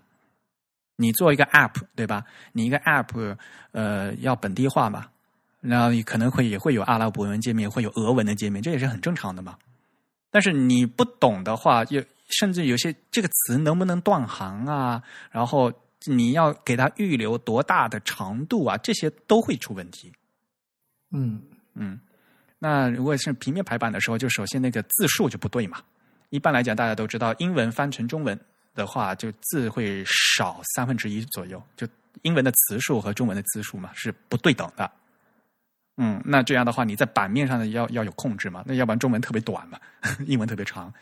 嗯，呃，把英文翻成日文也是一样的，也是呃字字字数会变少。嗯，像这些东西，然后嗯嗯翻成英文以后，有一些原稿是翻翻译者本人自己打字打过去的嘛，所以呢要负一些责任的。说实话，比如说大小写，比如说各种那个标点符号，普通那些逗号句号可能还相对来讲没有问题。那还有一些就是比较复杂的，像英文的那个连连字符，还有一些连接号，呃，这个 hyphen 啊，还有什么 dash，有 m dash、n dash 啊，像这些东西，其实是我在翻译的时候，翻译家翻译者本身他自己打字就打打出去了，那你尽量要打正确，对吧？那如果你能碰到一个熟悉英文翻译的，他可能会把你改；要是不熟悉的，那这最后只是排版的话，他就直接把你排出去了，就这样的错的排出去了。对，因为这里其实牵涉到这样一个问题，就是说，在典型的，比如说像英语，它的那个书写格式其实是包含了语义的。对的，嗯对，所以有一些东西是需要那个语义的构成人员，比如说这个翻译的人或者这个创作者，他本身先要在这一层面就把这个体力控制的对，否则他有可能就传达的意思就跟他的预期是不符合的。他们两个人花了很长时间说那个大小写的事情，非常有意思。我也经常在微博上说，就是在英文里面用错大小写是写错字这个程度的错误，是非常严重的错误。因为我们中文没有大小写，所以大家对这个大小写不敏感。嗯嗯，在英文里面你，你大小写写错是写错字的程度，是非常严重的错误。比如说 iPhone 啊，哎呦，我一看就是，凡是有这些文章，就是 iPhone 那个大小写写错的，这肯定就我都不想往下看了都。然后还有就是，千万呃不要长篇的文章不能全部用大写。嗯，他们还就找了一个特别有意思的漫那那个那幅漫画，他们也是在网上找的，就就像你用全全部用大写字母，看起来就像你是讨厌某个人，然后拿个大喇叭在那喊，就是我们中文说咆哮体是吧？好吧，呃，但是有一段美国就一个一个漫画，然后呢，就是在电脑面前，然后另另外拿一个那高音喇叭向他喊，嗯这就是全部用大写的那种效果。然后看那当然那张画那个漫画出来以后，全场就全场就被大笑了嘛。然后同样的事情，其实在我我前段时间，我们 TIB 不是翻了一本书叫《字体故事》吗？嗯我和吴涛翻的嘛。那本书那个第二章就叫“死罪”，嗯，但一开始就是里面有一句话嘛，全部大写字母看起来就像是你憎恨某人，且在大声吼叫。那里面写了一个很一个很惨的一个故事，一个人就是因为他是他给全公司发邮件，然后是全部大写，结果被丢掉了工作。嗯嗯，所以就非常有意思。像这个大小写、大小写这个 casing 啊，我我们叫 casing，嗯呃，还有很多很多的讲究。如果你要是正宗的呃排版的时候，嗯，这也是一个非常重要的一个细节。还有一个就是他们比较重视呃谈的比较多的就是这一些 logo，企业的 logo 有最近一段时间非常流行都用小写字母嘛，比如说 Facebook。他不是把那个 logo 给它全部变成小写了吗？呃，对他他一直是用全小写的，就是在那个图形化的那个对啊、所以他们在谈的就是说，图形化的 logo 和你真正在正文里面使用的词是不一样的。嗯嗯，因为有些有些人就觉得啊，我这个公司我的个我这个 VI 设计的时候，就是因为要用这个大写的，所以你在我这里写的时候也要全部用大写之类之类之类的。啊，比如说某某某某公司什么 corporation，我我我公司的 VI 规定就一定要大写啊，什么什么什么样，这样的话就会很尴尬，因为，比如说在公司的名册，比如说有啊、呃一个活动嘛，不有赞助商嘛，赞助商有好多名册吧，但是叫排版嘛。然后你这个你这个公司一一定要说，哎呀，这个公司必须要大写，然后就觉得很奇怪嘛，就很变得很突兀 啊。所以呢，就是呃，小林章和田代他们也就是说嘛，其实你这个公司的 logo、你的 VI 和在正文里面排版其实是两回事。在正文里面的话，你就只呃跟普通的专有名词一样，首字母大写就完了，OK 的。像比如 Twitter 也是一样的，对吧？像那个 Facebook 一样的 Twitter，你看了图形化的 logo 的话，它它的确是全小写，对吧？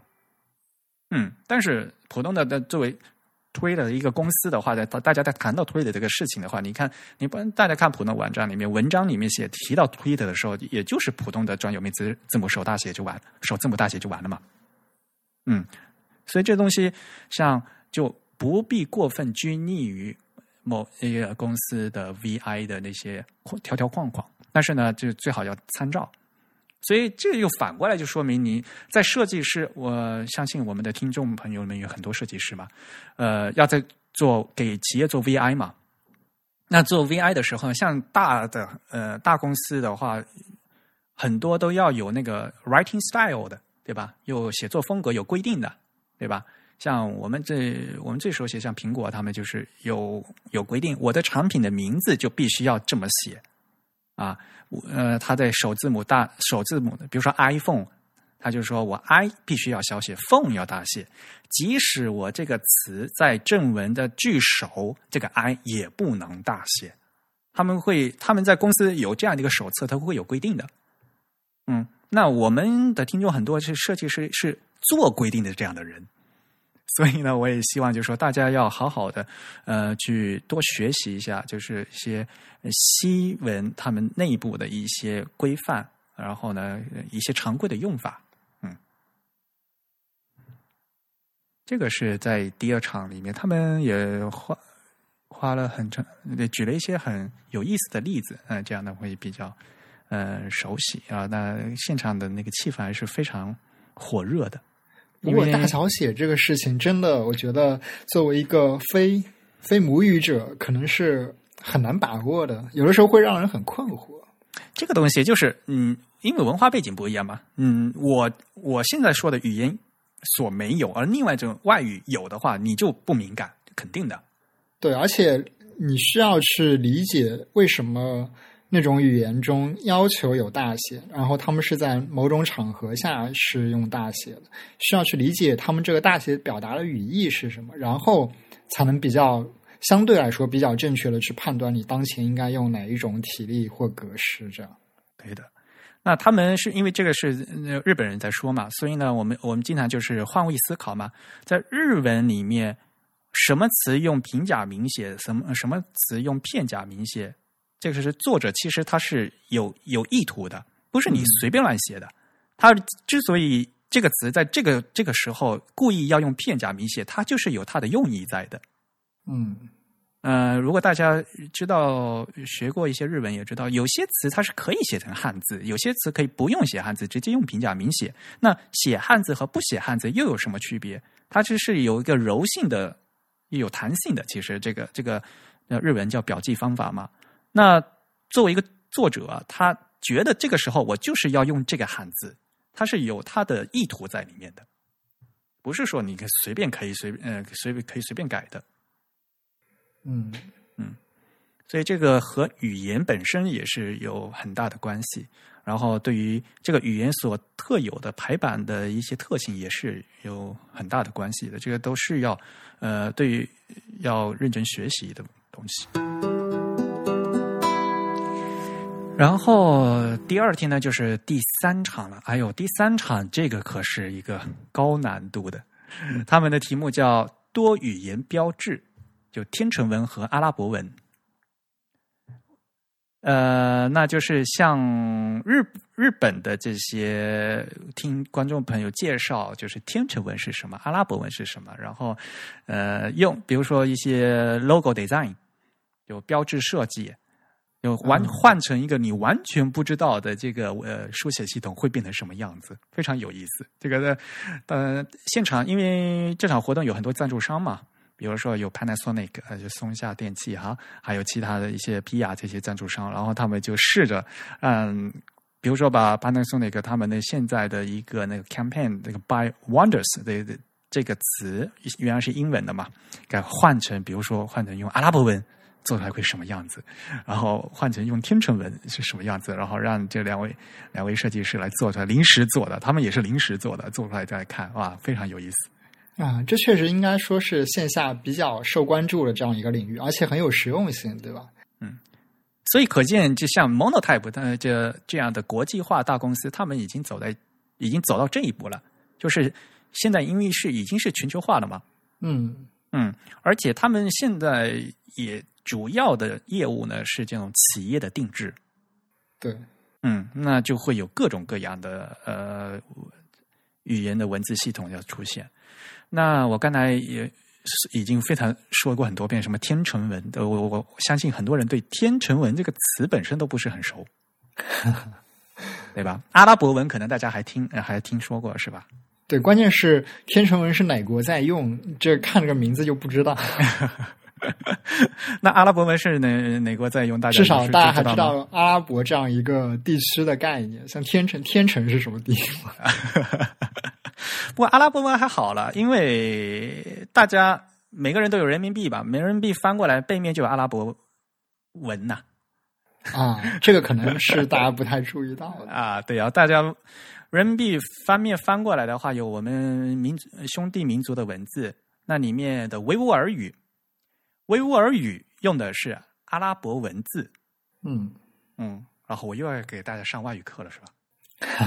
啊，这个还挺重要的。我们应该要区分一下语言和文字这两个概念。对，很简单嘛，比如说英语和法语嘛，他们用的都是拉丁文字，嗯嗯，这样比较的话，大家就是就就知道了吧，对吧？像英语、法语、德语，他们用的是一套就是 A B C D 这一套 alphabet 这套字母表嘛。那理论上讲，他们应该叫拉丁字母吧，罗马字母嘛，对吧？嗯他们用的是一套字母。然后像俄文、乌克兰文，对吧？他们用的是西里尔字母。嗯，我们说这个是俄文，但是那个字母的名字呢是叫呃西里尔字母。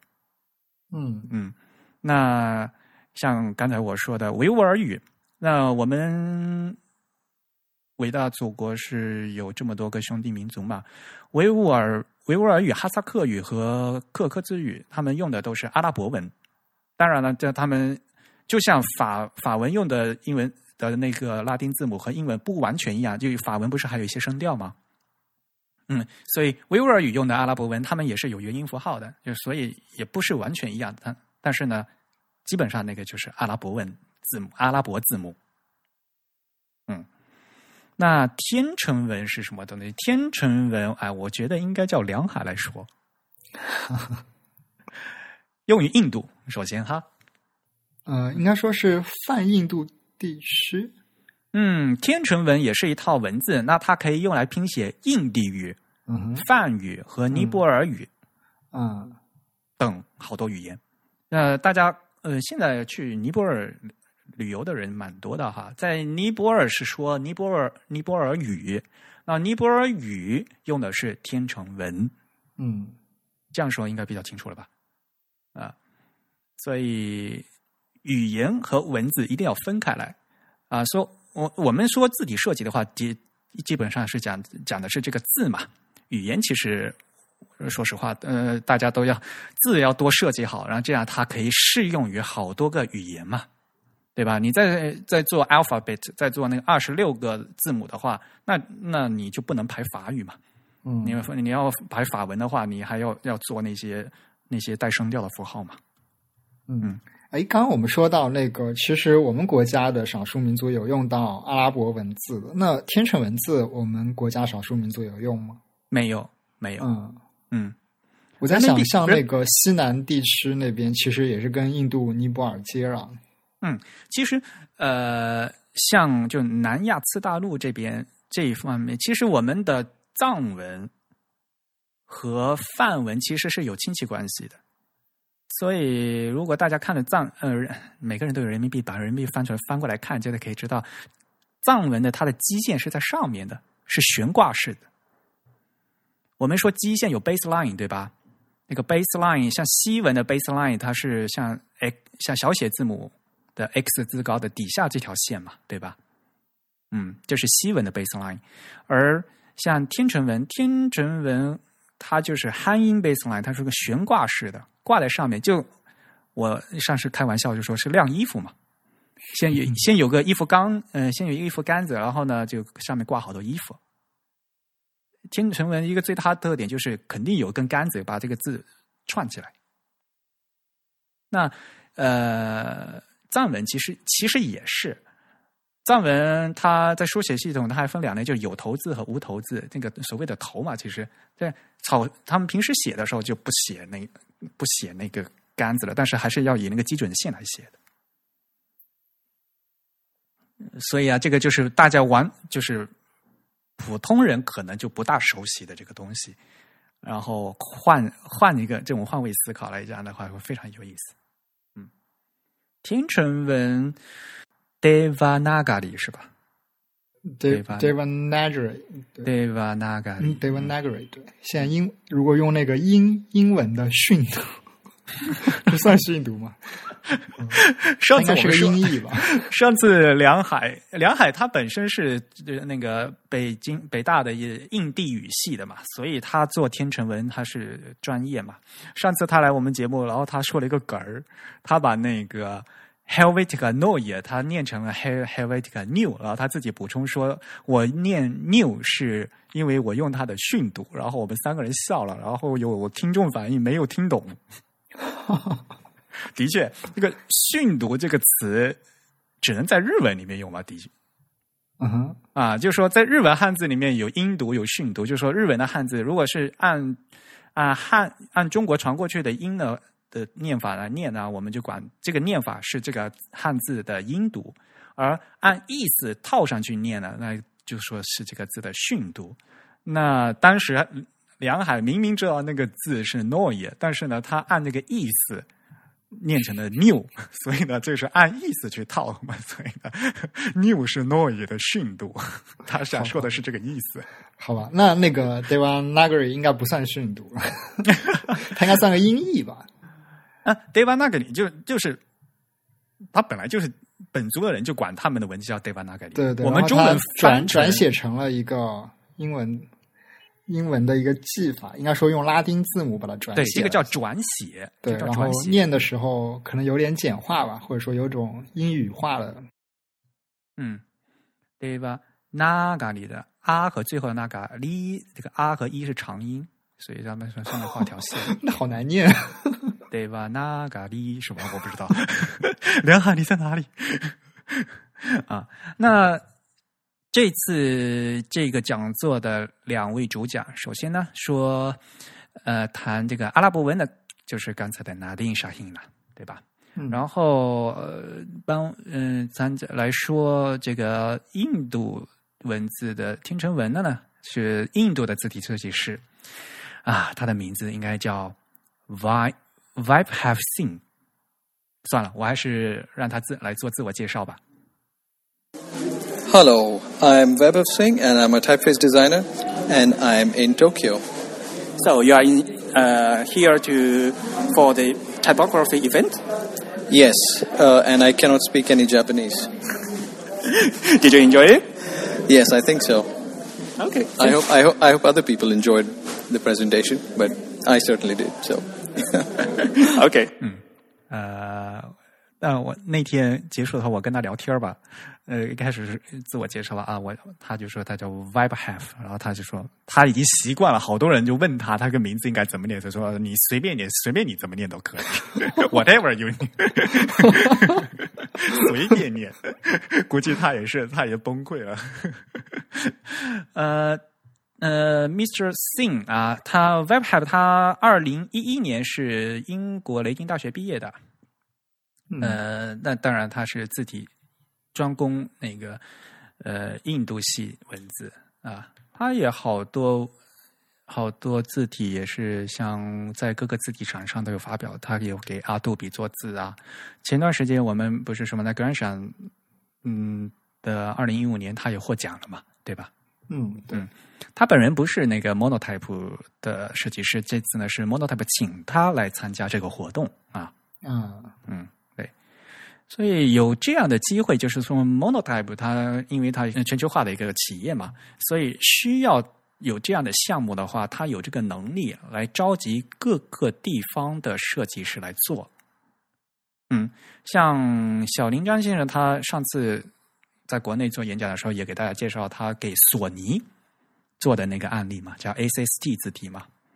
那个字体里面也是也覆盖了，据说是九十多种语言。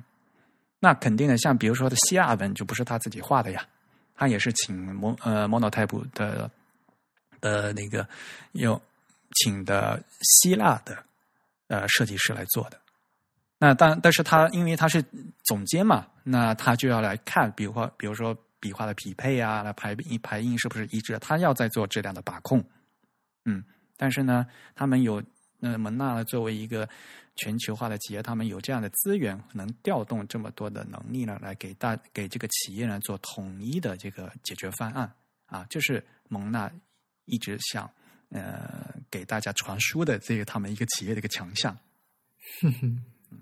这啊也，是一个很好 SST 的那个阿拉伯文的部分应该也是拿定做的，是吗？对的，没错，嗯，呃，那因为整体 SST 是一个无衬线的嘛，所以呢，也需要就是易呃易韧性比较高的这样一个字体，嗯，然后这一场他们结束了以后呢，我提了一两个问题给这两位设计师，就当场问的啊。第一个问题呢，就是说，因为 legibility 易韧性这个东西的话是直直身在这个文字里头的嘛，所以我想问他们，就是说他们各自的这个书写系统里面有没有就是对易认性的一个重点在啊？然后像拿定他就是说嘛，因为对我们这些外国人来讲的话，就觉得阿拉伯文特别难懂嘛，就跟蚯蚓一样嘛，好多人说，那好说好多好多字母是一样，很很相似，嗯啊，像比如像，而且原来他们传统的这个纳斯赫，他们叫纳斯赫体吧，就是相对我们，就像我们中文的宋体字一样的正文排版的字的话，那个字特别特别小。然后像我一我们不懂中呃阿拉伯文，看起来就这么小的字，它真的是易认的嘛？可是它对于他们来讲的话，因为作为母语者的话，他们知道他们要辨认那个字母的话，肯定就要字母之间有区别嘛。他们只要能抓住这个区别，这个区别特征是明显的话，那它就是很易认的啊。嗯原来如此，因为像阿拉伯文，它有很多字母的话，它的区别是在于它是一个点儿，还是两个点儿，还是三个点儿。这个点儿是在上面还是在下面，而不是在中间那个弯曲区域有多大之类的。嗯，所以你只要把这个点儿画清楚的话，那这个字母它就就能很容易认。嗯，这是拿定给我介绍的。然后另外一个问题就是我在问的，就是因为西文里面要强调的话，大家都用那个 italic 嘛，意大利斜体嘛，而阿拉伯文和天成文他们都没有斜体，怎么办？嗯，然后他们也是连连点头，就说这也是他们最痛苦的事情。呃，拿定他就说，在阿文里面，他们基本上的做法就是干脆就换了一个字体。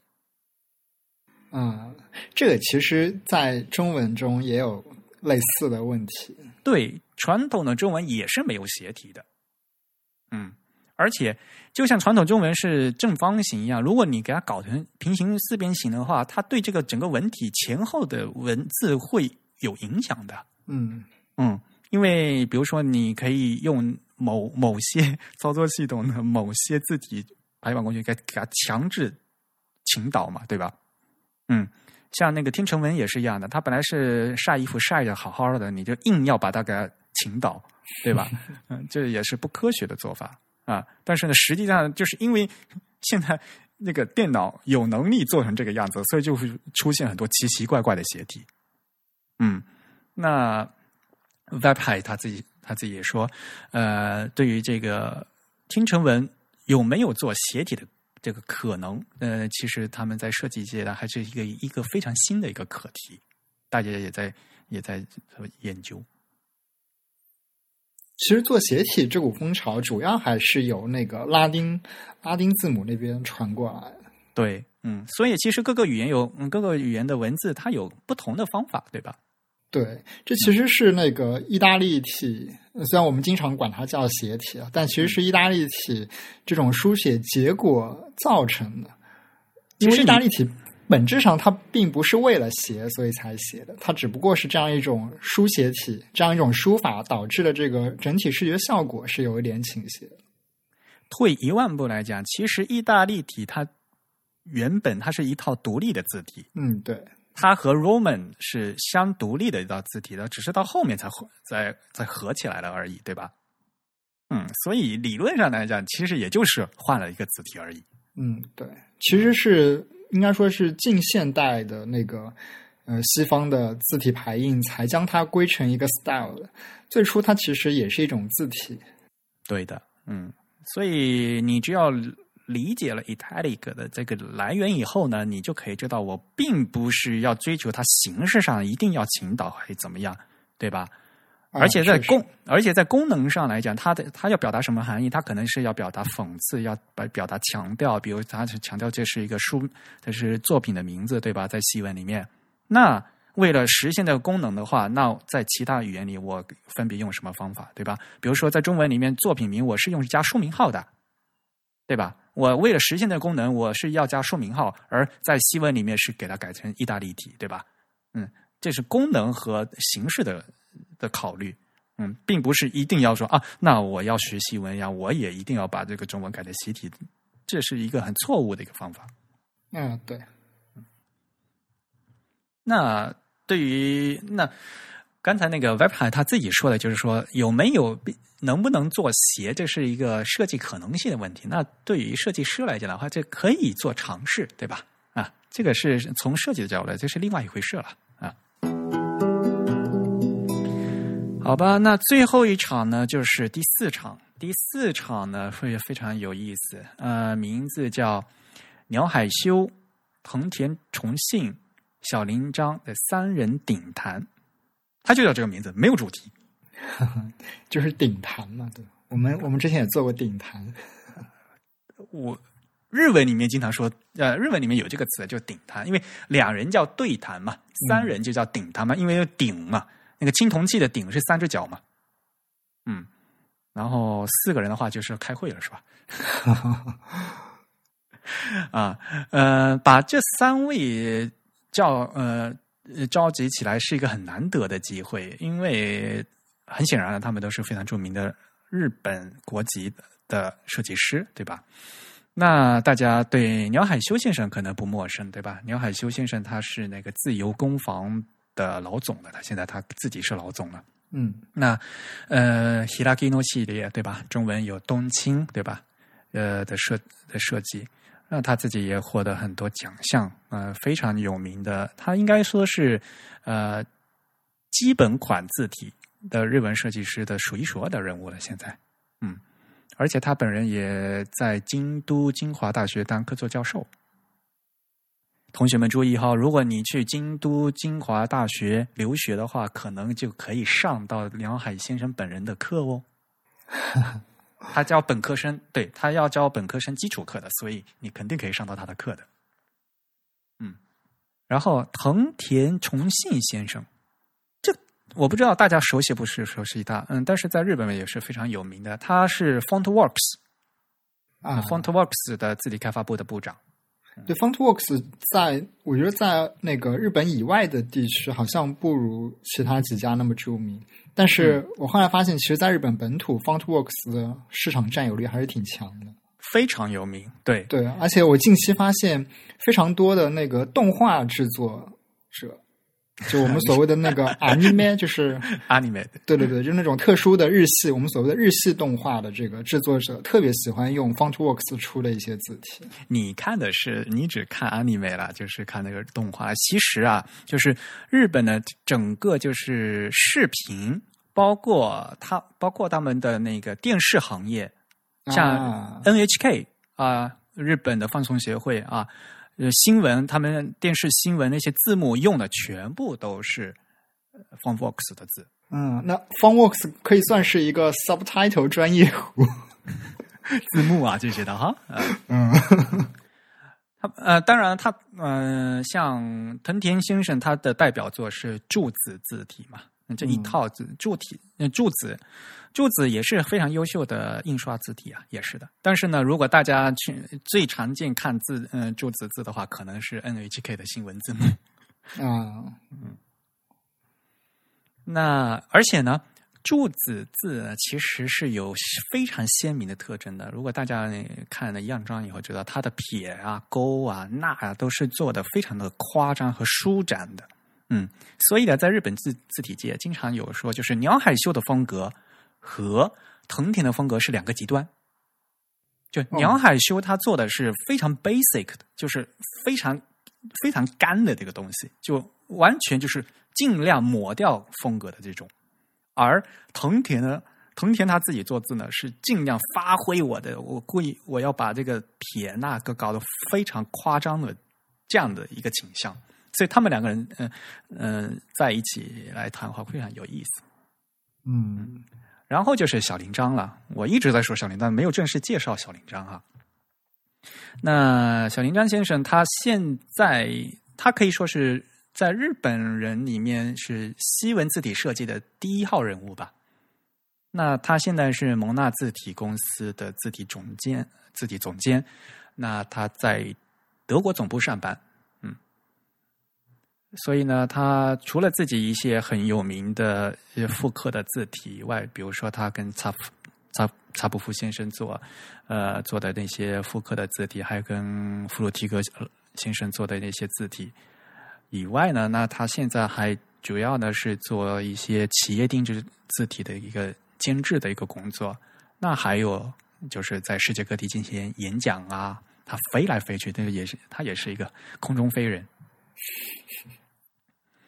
那他的两部著作嘛，《西文字体》和《西文字体二》，已经在前呃去年和今年由我呃和成龙老师监制一起呢，嗯，已经引进到国内了。相信呢，我们的读者也非常熟悉嗯这两本书。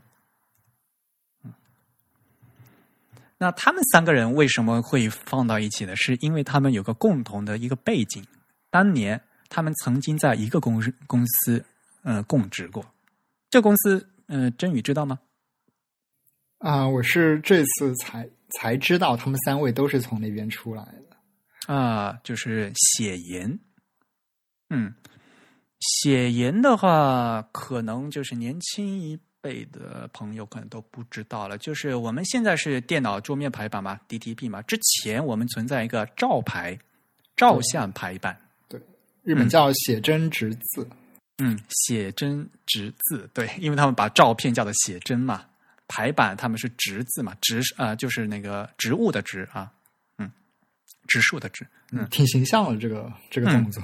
嗯，所以他们把我们简称叫照排，就是照相排版，我们简称照排，他们简称叫写直，对，写真食字、写食、写食、写直啊，嗯嗯，他们曾经都是写研公司的员工，嗯，应该是藤田先生是个老字辈啊，嗯，他一九七五年就进就进写研了。然后鸟海是一九七九年，也是四年之后进的写研，然后后面才是小林章进的。但是他们曾经在就一起共事过，然后所以呢，把他们三个人叫在一起呢，就是回忆一些往事，当年在写研写研里面是怎么样啊？据说写研的公司氛围就在工作的时候是非常非常的一个怎么说呢？严格和一个认真的一个场合，就是大家都。一声不吭，嗯，我觉得可以想象，就是那种非常传统的日本企业，而且什么，他们是是工厂，知道吗？就不是设计师啊，就是那现在大家想象的那个工作室的风格，他们是工厂的风格，所以他们要穿的那个制服，而且要要要要穿的要换鞋，然后就是在车间里面工作的的的的那样的一个感觉，你知道吗？嗯嗯，然后每个人呢，他们嗯，因为写研公司的话，他们。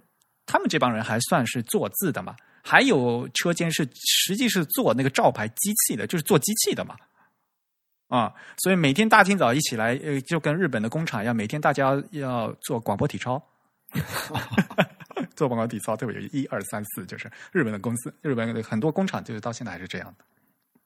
然后他们就讲说，这每个人都是默默的对着他们那个桌子，就一天画，比如说画十个字，画十五个字，就这样，一一点声音都没有，就说办公室里面。嗯、呃，后来呢，因为大家也知道嘛，写研公司在没有赶上那个 DTB 的浪潮嘛，所以呢，公司就没落了。那很多那个设计师呢，就都都走出，嗯，都走出了呃写研公司。那他们三个人都也都是辞掉了写研公司的工作，那走上了各自不同的道路嘛，对吧？但是现在就是，呃，四五十岁、六十岁这一辈的字体，在日本的字体设计师，就很多都是呃有写颜背景的，他们都是最传统的做字的方法。一开始都是用什么呃双钩铁墨呀，都都都是要在纸上做，然后再进行扫描啊，再进行就就最小林章也说嘛，那做字的一些基础的那些东西的话，他是在写研学的。然后他们聊天，呃，当然是有一些主题了。我印象比较深刻的就是有一些谈话，那有问你你们各自喜欢什么样的字体啊？然后呢，鸟海呢，他就鸟海修先生他就翻出了他们，他说他最喜欢的是写颜的，当时写的一个作品叫《红蓝》，红颜色的红，兰花的兰，红蓝楷书。嗯。而这个红蓝楷书啊，其实啊，就是呃，这个汉字。他说这个呃，汉字部分很漂亮，非常漂亮。但是这个汉字其实是中国的字，啊，所以是从中国购买引进的，是吧？对，嗯，他们当时呢是这个楷书是从中国引进的，从上海，就是而且是很明确，就是从上海买过去的。所以跟跟我们中国的朋友看这个红蓝楷书的这楷书啊，看起来可能就是。会有比较亲切感，因为它的笔法就是因为就是我们这边过去的嘛，非常像。然后他们在嗯是桥本和夫先生吧，然后补上那个假名，然后做成了日日，然后他们改造呃做成日本汉字的，那做成日本的字体的。嗯，所以说呀，大家并不要自卑。就老总觉得好像啊，日本人做字做的好漂亮啊，怎么怎么样？其实反过来，像呃，现在鸟海先鸟海先生可以说是日本设计师的第一号人物吧。问他问他最喜欢什么字，他反过来说，哎，这套字是他最喜欢的。那这套字是什么字呢？他这个汉字是其实是我们中国过去的。嗯，他喜欢呃，他喜欢楷书。嗯嗯，所以啊，就是。梁海先生他其实也个人呢，在设计方面呢也非常强调就是手写嘛。嗯，他在设计假名的时候，因为大家知道假名原来是从中国的草书者呃演化过去的，所以呢非常强调这个手写手写的一个笔画的感觉。所以他在梁海先生在给年轻的一辈上课的时候，他就是让大家手写，拿毛笔写。写完了以后再来用用电脑画，这样的话，你他才知道这个笔画的连贯和气脉是什么样的。嗯，还有一个非常有意思的一个争论，就是呃，前段时间在知乎上啊也被引用了，就是日文那个 U D 字体啊，就我们其实节目开头也说了，这个东中宫大小的问题，主要是对啊，其实大家其实都在争论这个东西，就是说。到底这个 legibility 易润性到底是什么样的？嗯，哦，我猜鸟海修他应该是不喜欢中宫特别大的，对，被你猜中了。嗯，中中宫大一定就好吗？不见得。嗯，鸟海修他自己，呃，自由工坊嘛，他自己有个游明朝和游 Gothic，这是他们一个品牌嘛。呃非常有意思，他说了，呃，他说一个案例，就是在广岛。广岛有个那个车站叫白鸟啊，就白颜色的白飞鸟的鸟，在白鸟车站嘛。然后这个车站要做那个导视系统，那要做站牌呀什么什么的嘛，那要选字体。全日本最有名的这个导向字体的，一般都用的是新沟，嗯，就是一个非常大中宫的一个字体，嗯。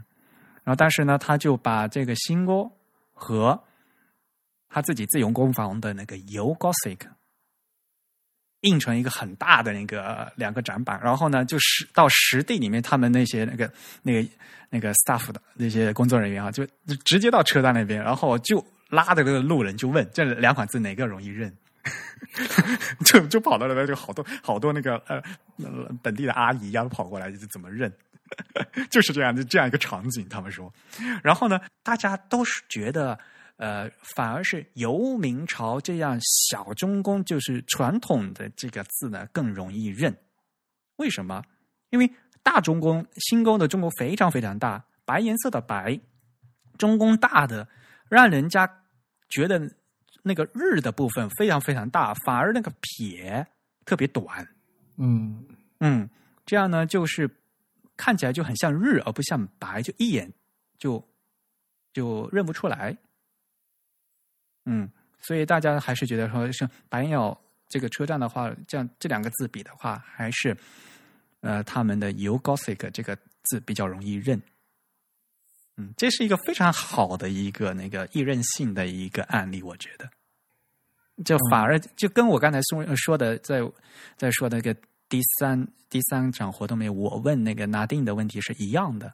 就是说，对于母语者的话来讲，他们对于他们易认性来讲，他们知道这两个字母，比如说这两个字的区别特征在哪里。那只要这个区别特征，就像刚才说我的那个白白颜色的白和日，它的区别就在上面一撇嘛。嗯，所以只要这一撇是清晰易认的话，那么它就可以马上的迅速辨识、辨分辨出这两个字哪个是哪个，对吧？对，其实呃，这个如果是做程序开发，特别是做图像处理方面的程序员，可能就会熟悉一点。有个术语叫模式识别嘛。啊，好，你可以扯到这里，好厉害。对，因为其实我们辨认所谓这个 legibility。嗯，在我看来，最重要的就是你这个，值啊，对你这个我们叫什么特征向量是吧？啊，对对，你这个特征向量是怎样的一个东西？如果你这个特征向量描述的非常的准确，那么你可以将这个两个东西之间的差异表述的更加的精确，那你就能找到一个合适的 legibility 的优化方向嘛。但是最关键，你要一开始要找特征啊。对，所以这个其实，而且这个特征不能单纯从一个图像的几何的方向来找，要根据这个母语母语者对这个字本身的认知的这个层面来找。这个首先，这个文字系统每个书写系统它的这个特征是不一样的。刚才比如说吧，啊，在阿拉伯语里面，他们那个点儿和那个几个弯儿，哪个是区别特征？这个每个书写系统都不一样的，对吧？对。像汉字里面刚才说的“白”和对于“白”和“日”这两个字的来讲的话，就这一撇的特征是这最重要。还有我们经常说的吧，“未来的未”和末尾的“末”，对吧？这个长短是很重要，对吧？其实还有像那个“日”和那个“约”字，对吧？子曰的“约”字，对这两个字，如果你找一个外国人看，简直是一样的。对呀，而且你又再找一个什么大中宫的字的话，逼疯了。对，嗯，所以啊，像。大中工一定好吗？不一定，对吧？那 Universal Design 一定要大中工吗？这也不一定，对吧？嗯，那 Universal Design 到底是什么东西？退一万步来讲，Legibility 到底是什么东西？反过来讲，那梁海旭就说：“其实我们在做字的时候，肯定都已经考虑到它的易认性的呀。”嗯，我肯定是觉得。这样变，嗯，这个字比较容易认，我才容易认，我才做成这个样子的。不易认的，我就不做成这个样子了。那你从这个角度来讲，U D 还有必要吗？那肯定都都是易认的，我才这才能当成这个成品放出去的。我才不会这么不负责任的画一个就莫名其妙字，就就还拿出去卖钱。所以这个是非常有意思的。当然，当然这是一家之言呢，大家可以做参考。哎呀，我说这么多，好口渴呀！我是不是已经把这个日本的活动说完了？终于，我把这个呃四场的这个活动说完了啊！我们又说了一个多小时 啊！对呀，不过嗯，非常难得的一个机会嘛，因为 Monotype 的这场活动，日本字体界的各。各路人马都汇合了，所以呢，我才有这个机会呢，呃，把国外的几位嘉宾叫过来呢，给我们的 Type Type Chat 来做了一个背书。我们也希望呢，就是以后有机会呢，也能请更多的嘉宾来参加我们的节目。当然了。因为我们的节目是用华语制作的，所以呢，呃，我们不可能做一期日文的访日语的访谈哈，觉得可能不不大可能。我们不像其他犹太他们，比如说完全做一期英文的节目放出去，我们不会的，大家放心。好吧，呃，确实是，如果在那个音频里听一个外语，对那个语言的要求还是非常高的。然后我还曾经想过，要不然的话，我比如说左声道录日文，日右声道，然后我再我再再再再录一轨那个翻译，大家给估计也要疯掉了。嗯嗯，所以呢，我还会不费口舌的再给大家转转述一遍。然后，当然这里面有我自己消化和整理了，嗯，但是呢，我觉得这样的话会更符合我们节目的这样一个大家的需求。啊，也确实是因为，呃，我们讲的一些东西，可能包括像术语啊、概念啊，也牵涉的比较多，而且比较复杂。可能有的时候我们说中文，也会有听众跟我们说不知道我们在说什么。哪怕是我们在说中文，大家都听不懂，是吗？嗯，好吧，我的普通话还要继续努力。啊，不是这个原因。好，那我们今天的内容差不多就到这里吧。嗯，好，嗯，还是希望大家能嗯、呃多多写邮件给我们的反馈。呃，我们的邮箱是 podcast at the type dot com。那我们的节目呢是隔周二播出，所以呢，下一期节目呢会是二零一五年的最后一期。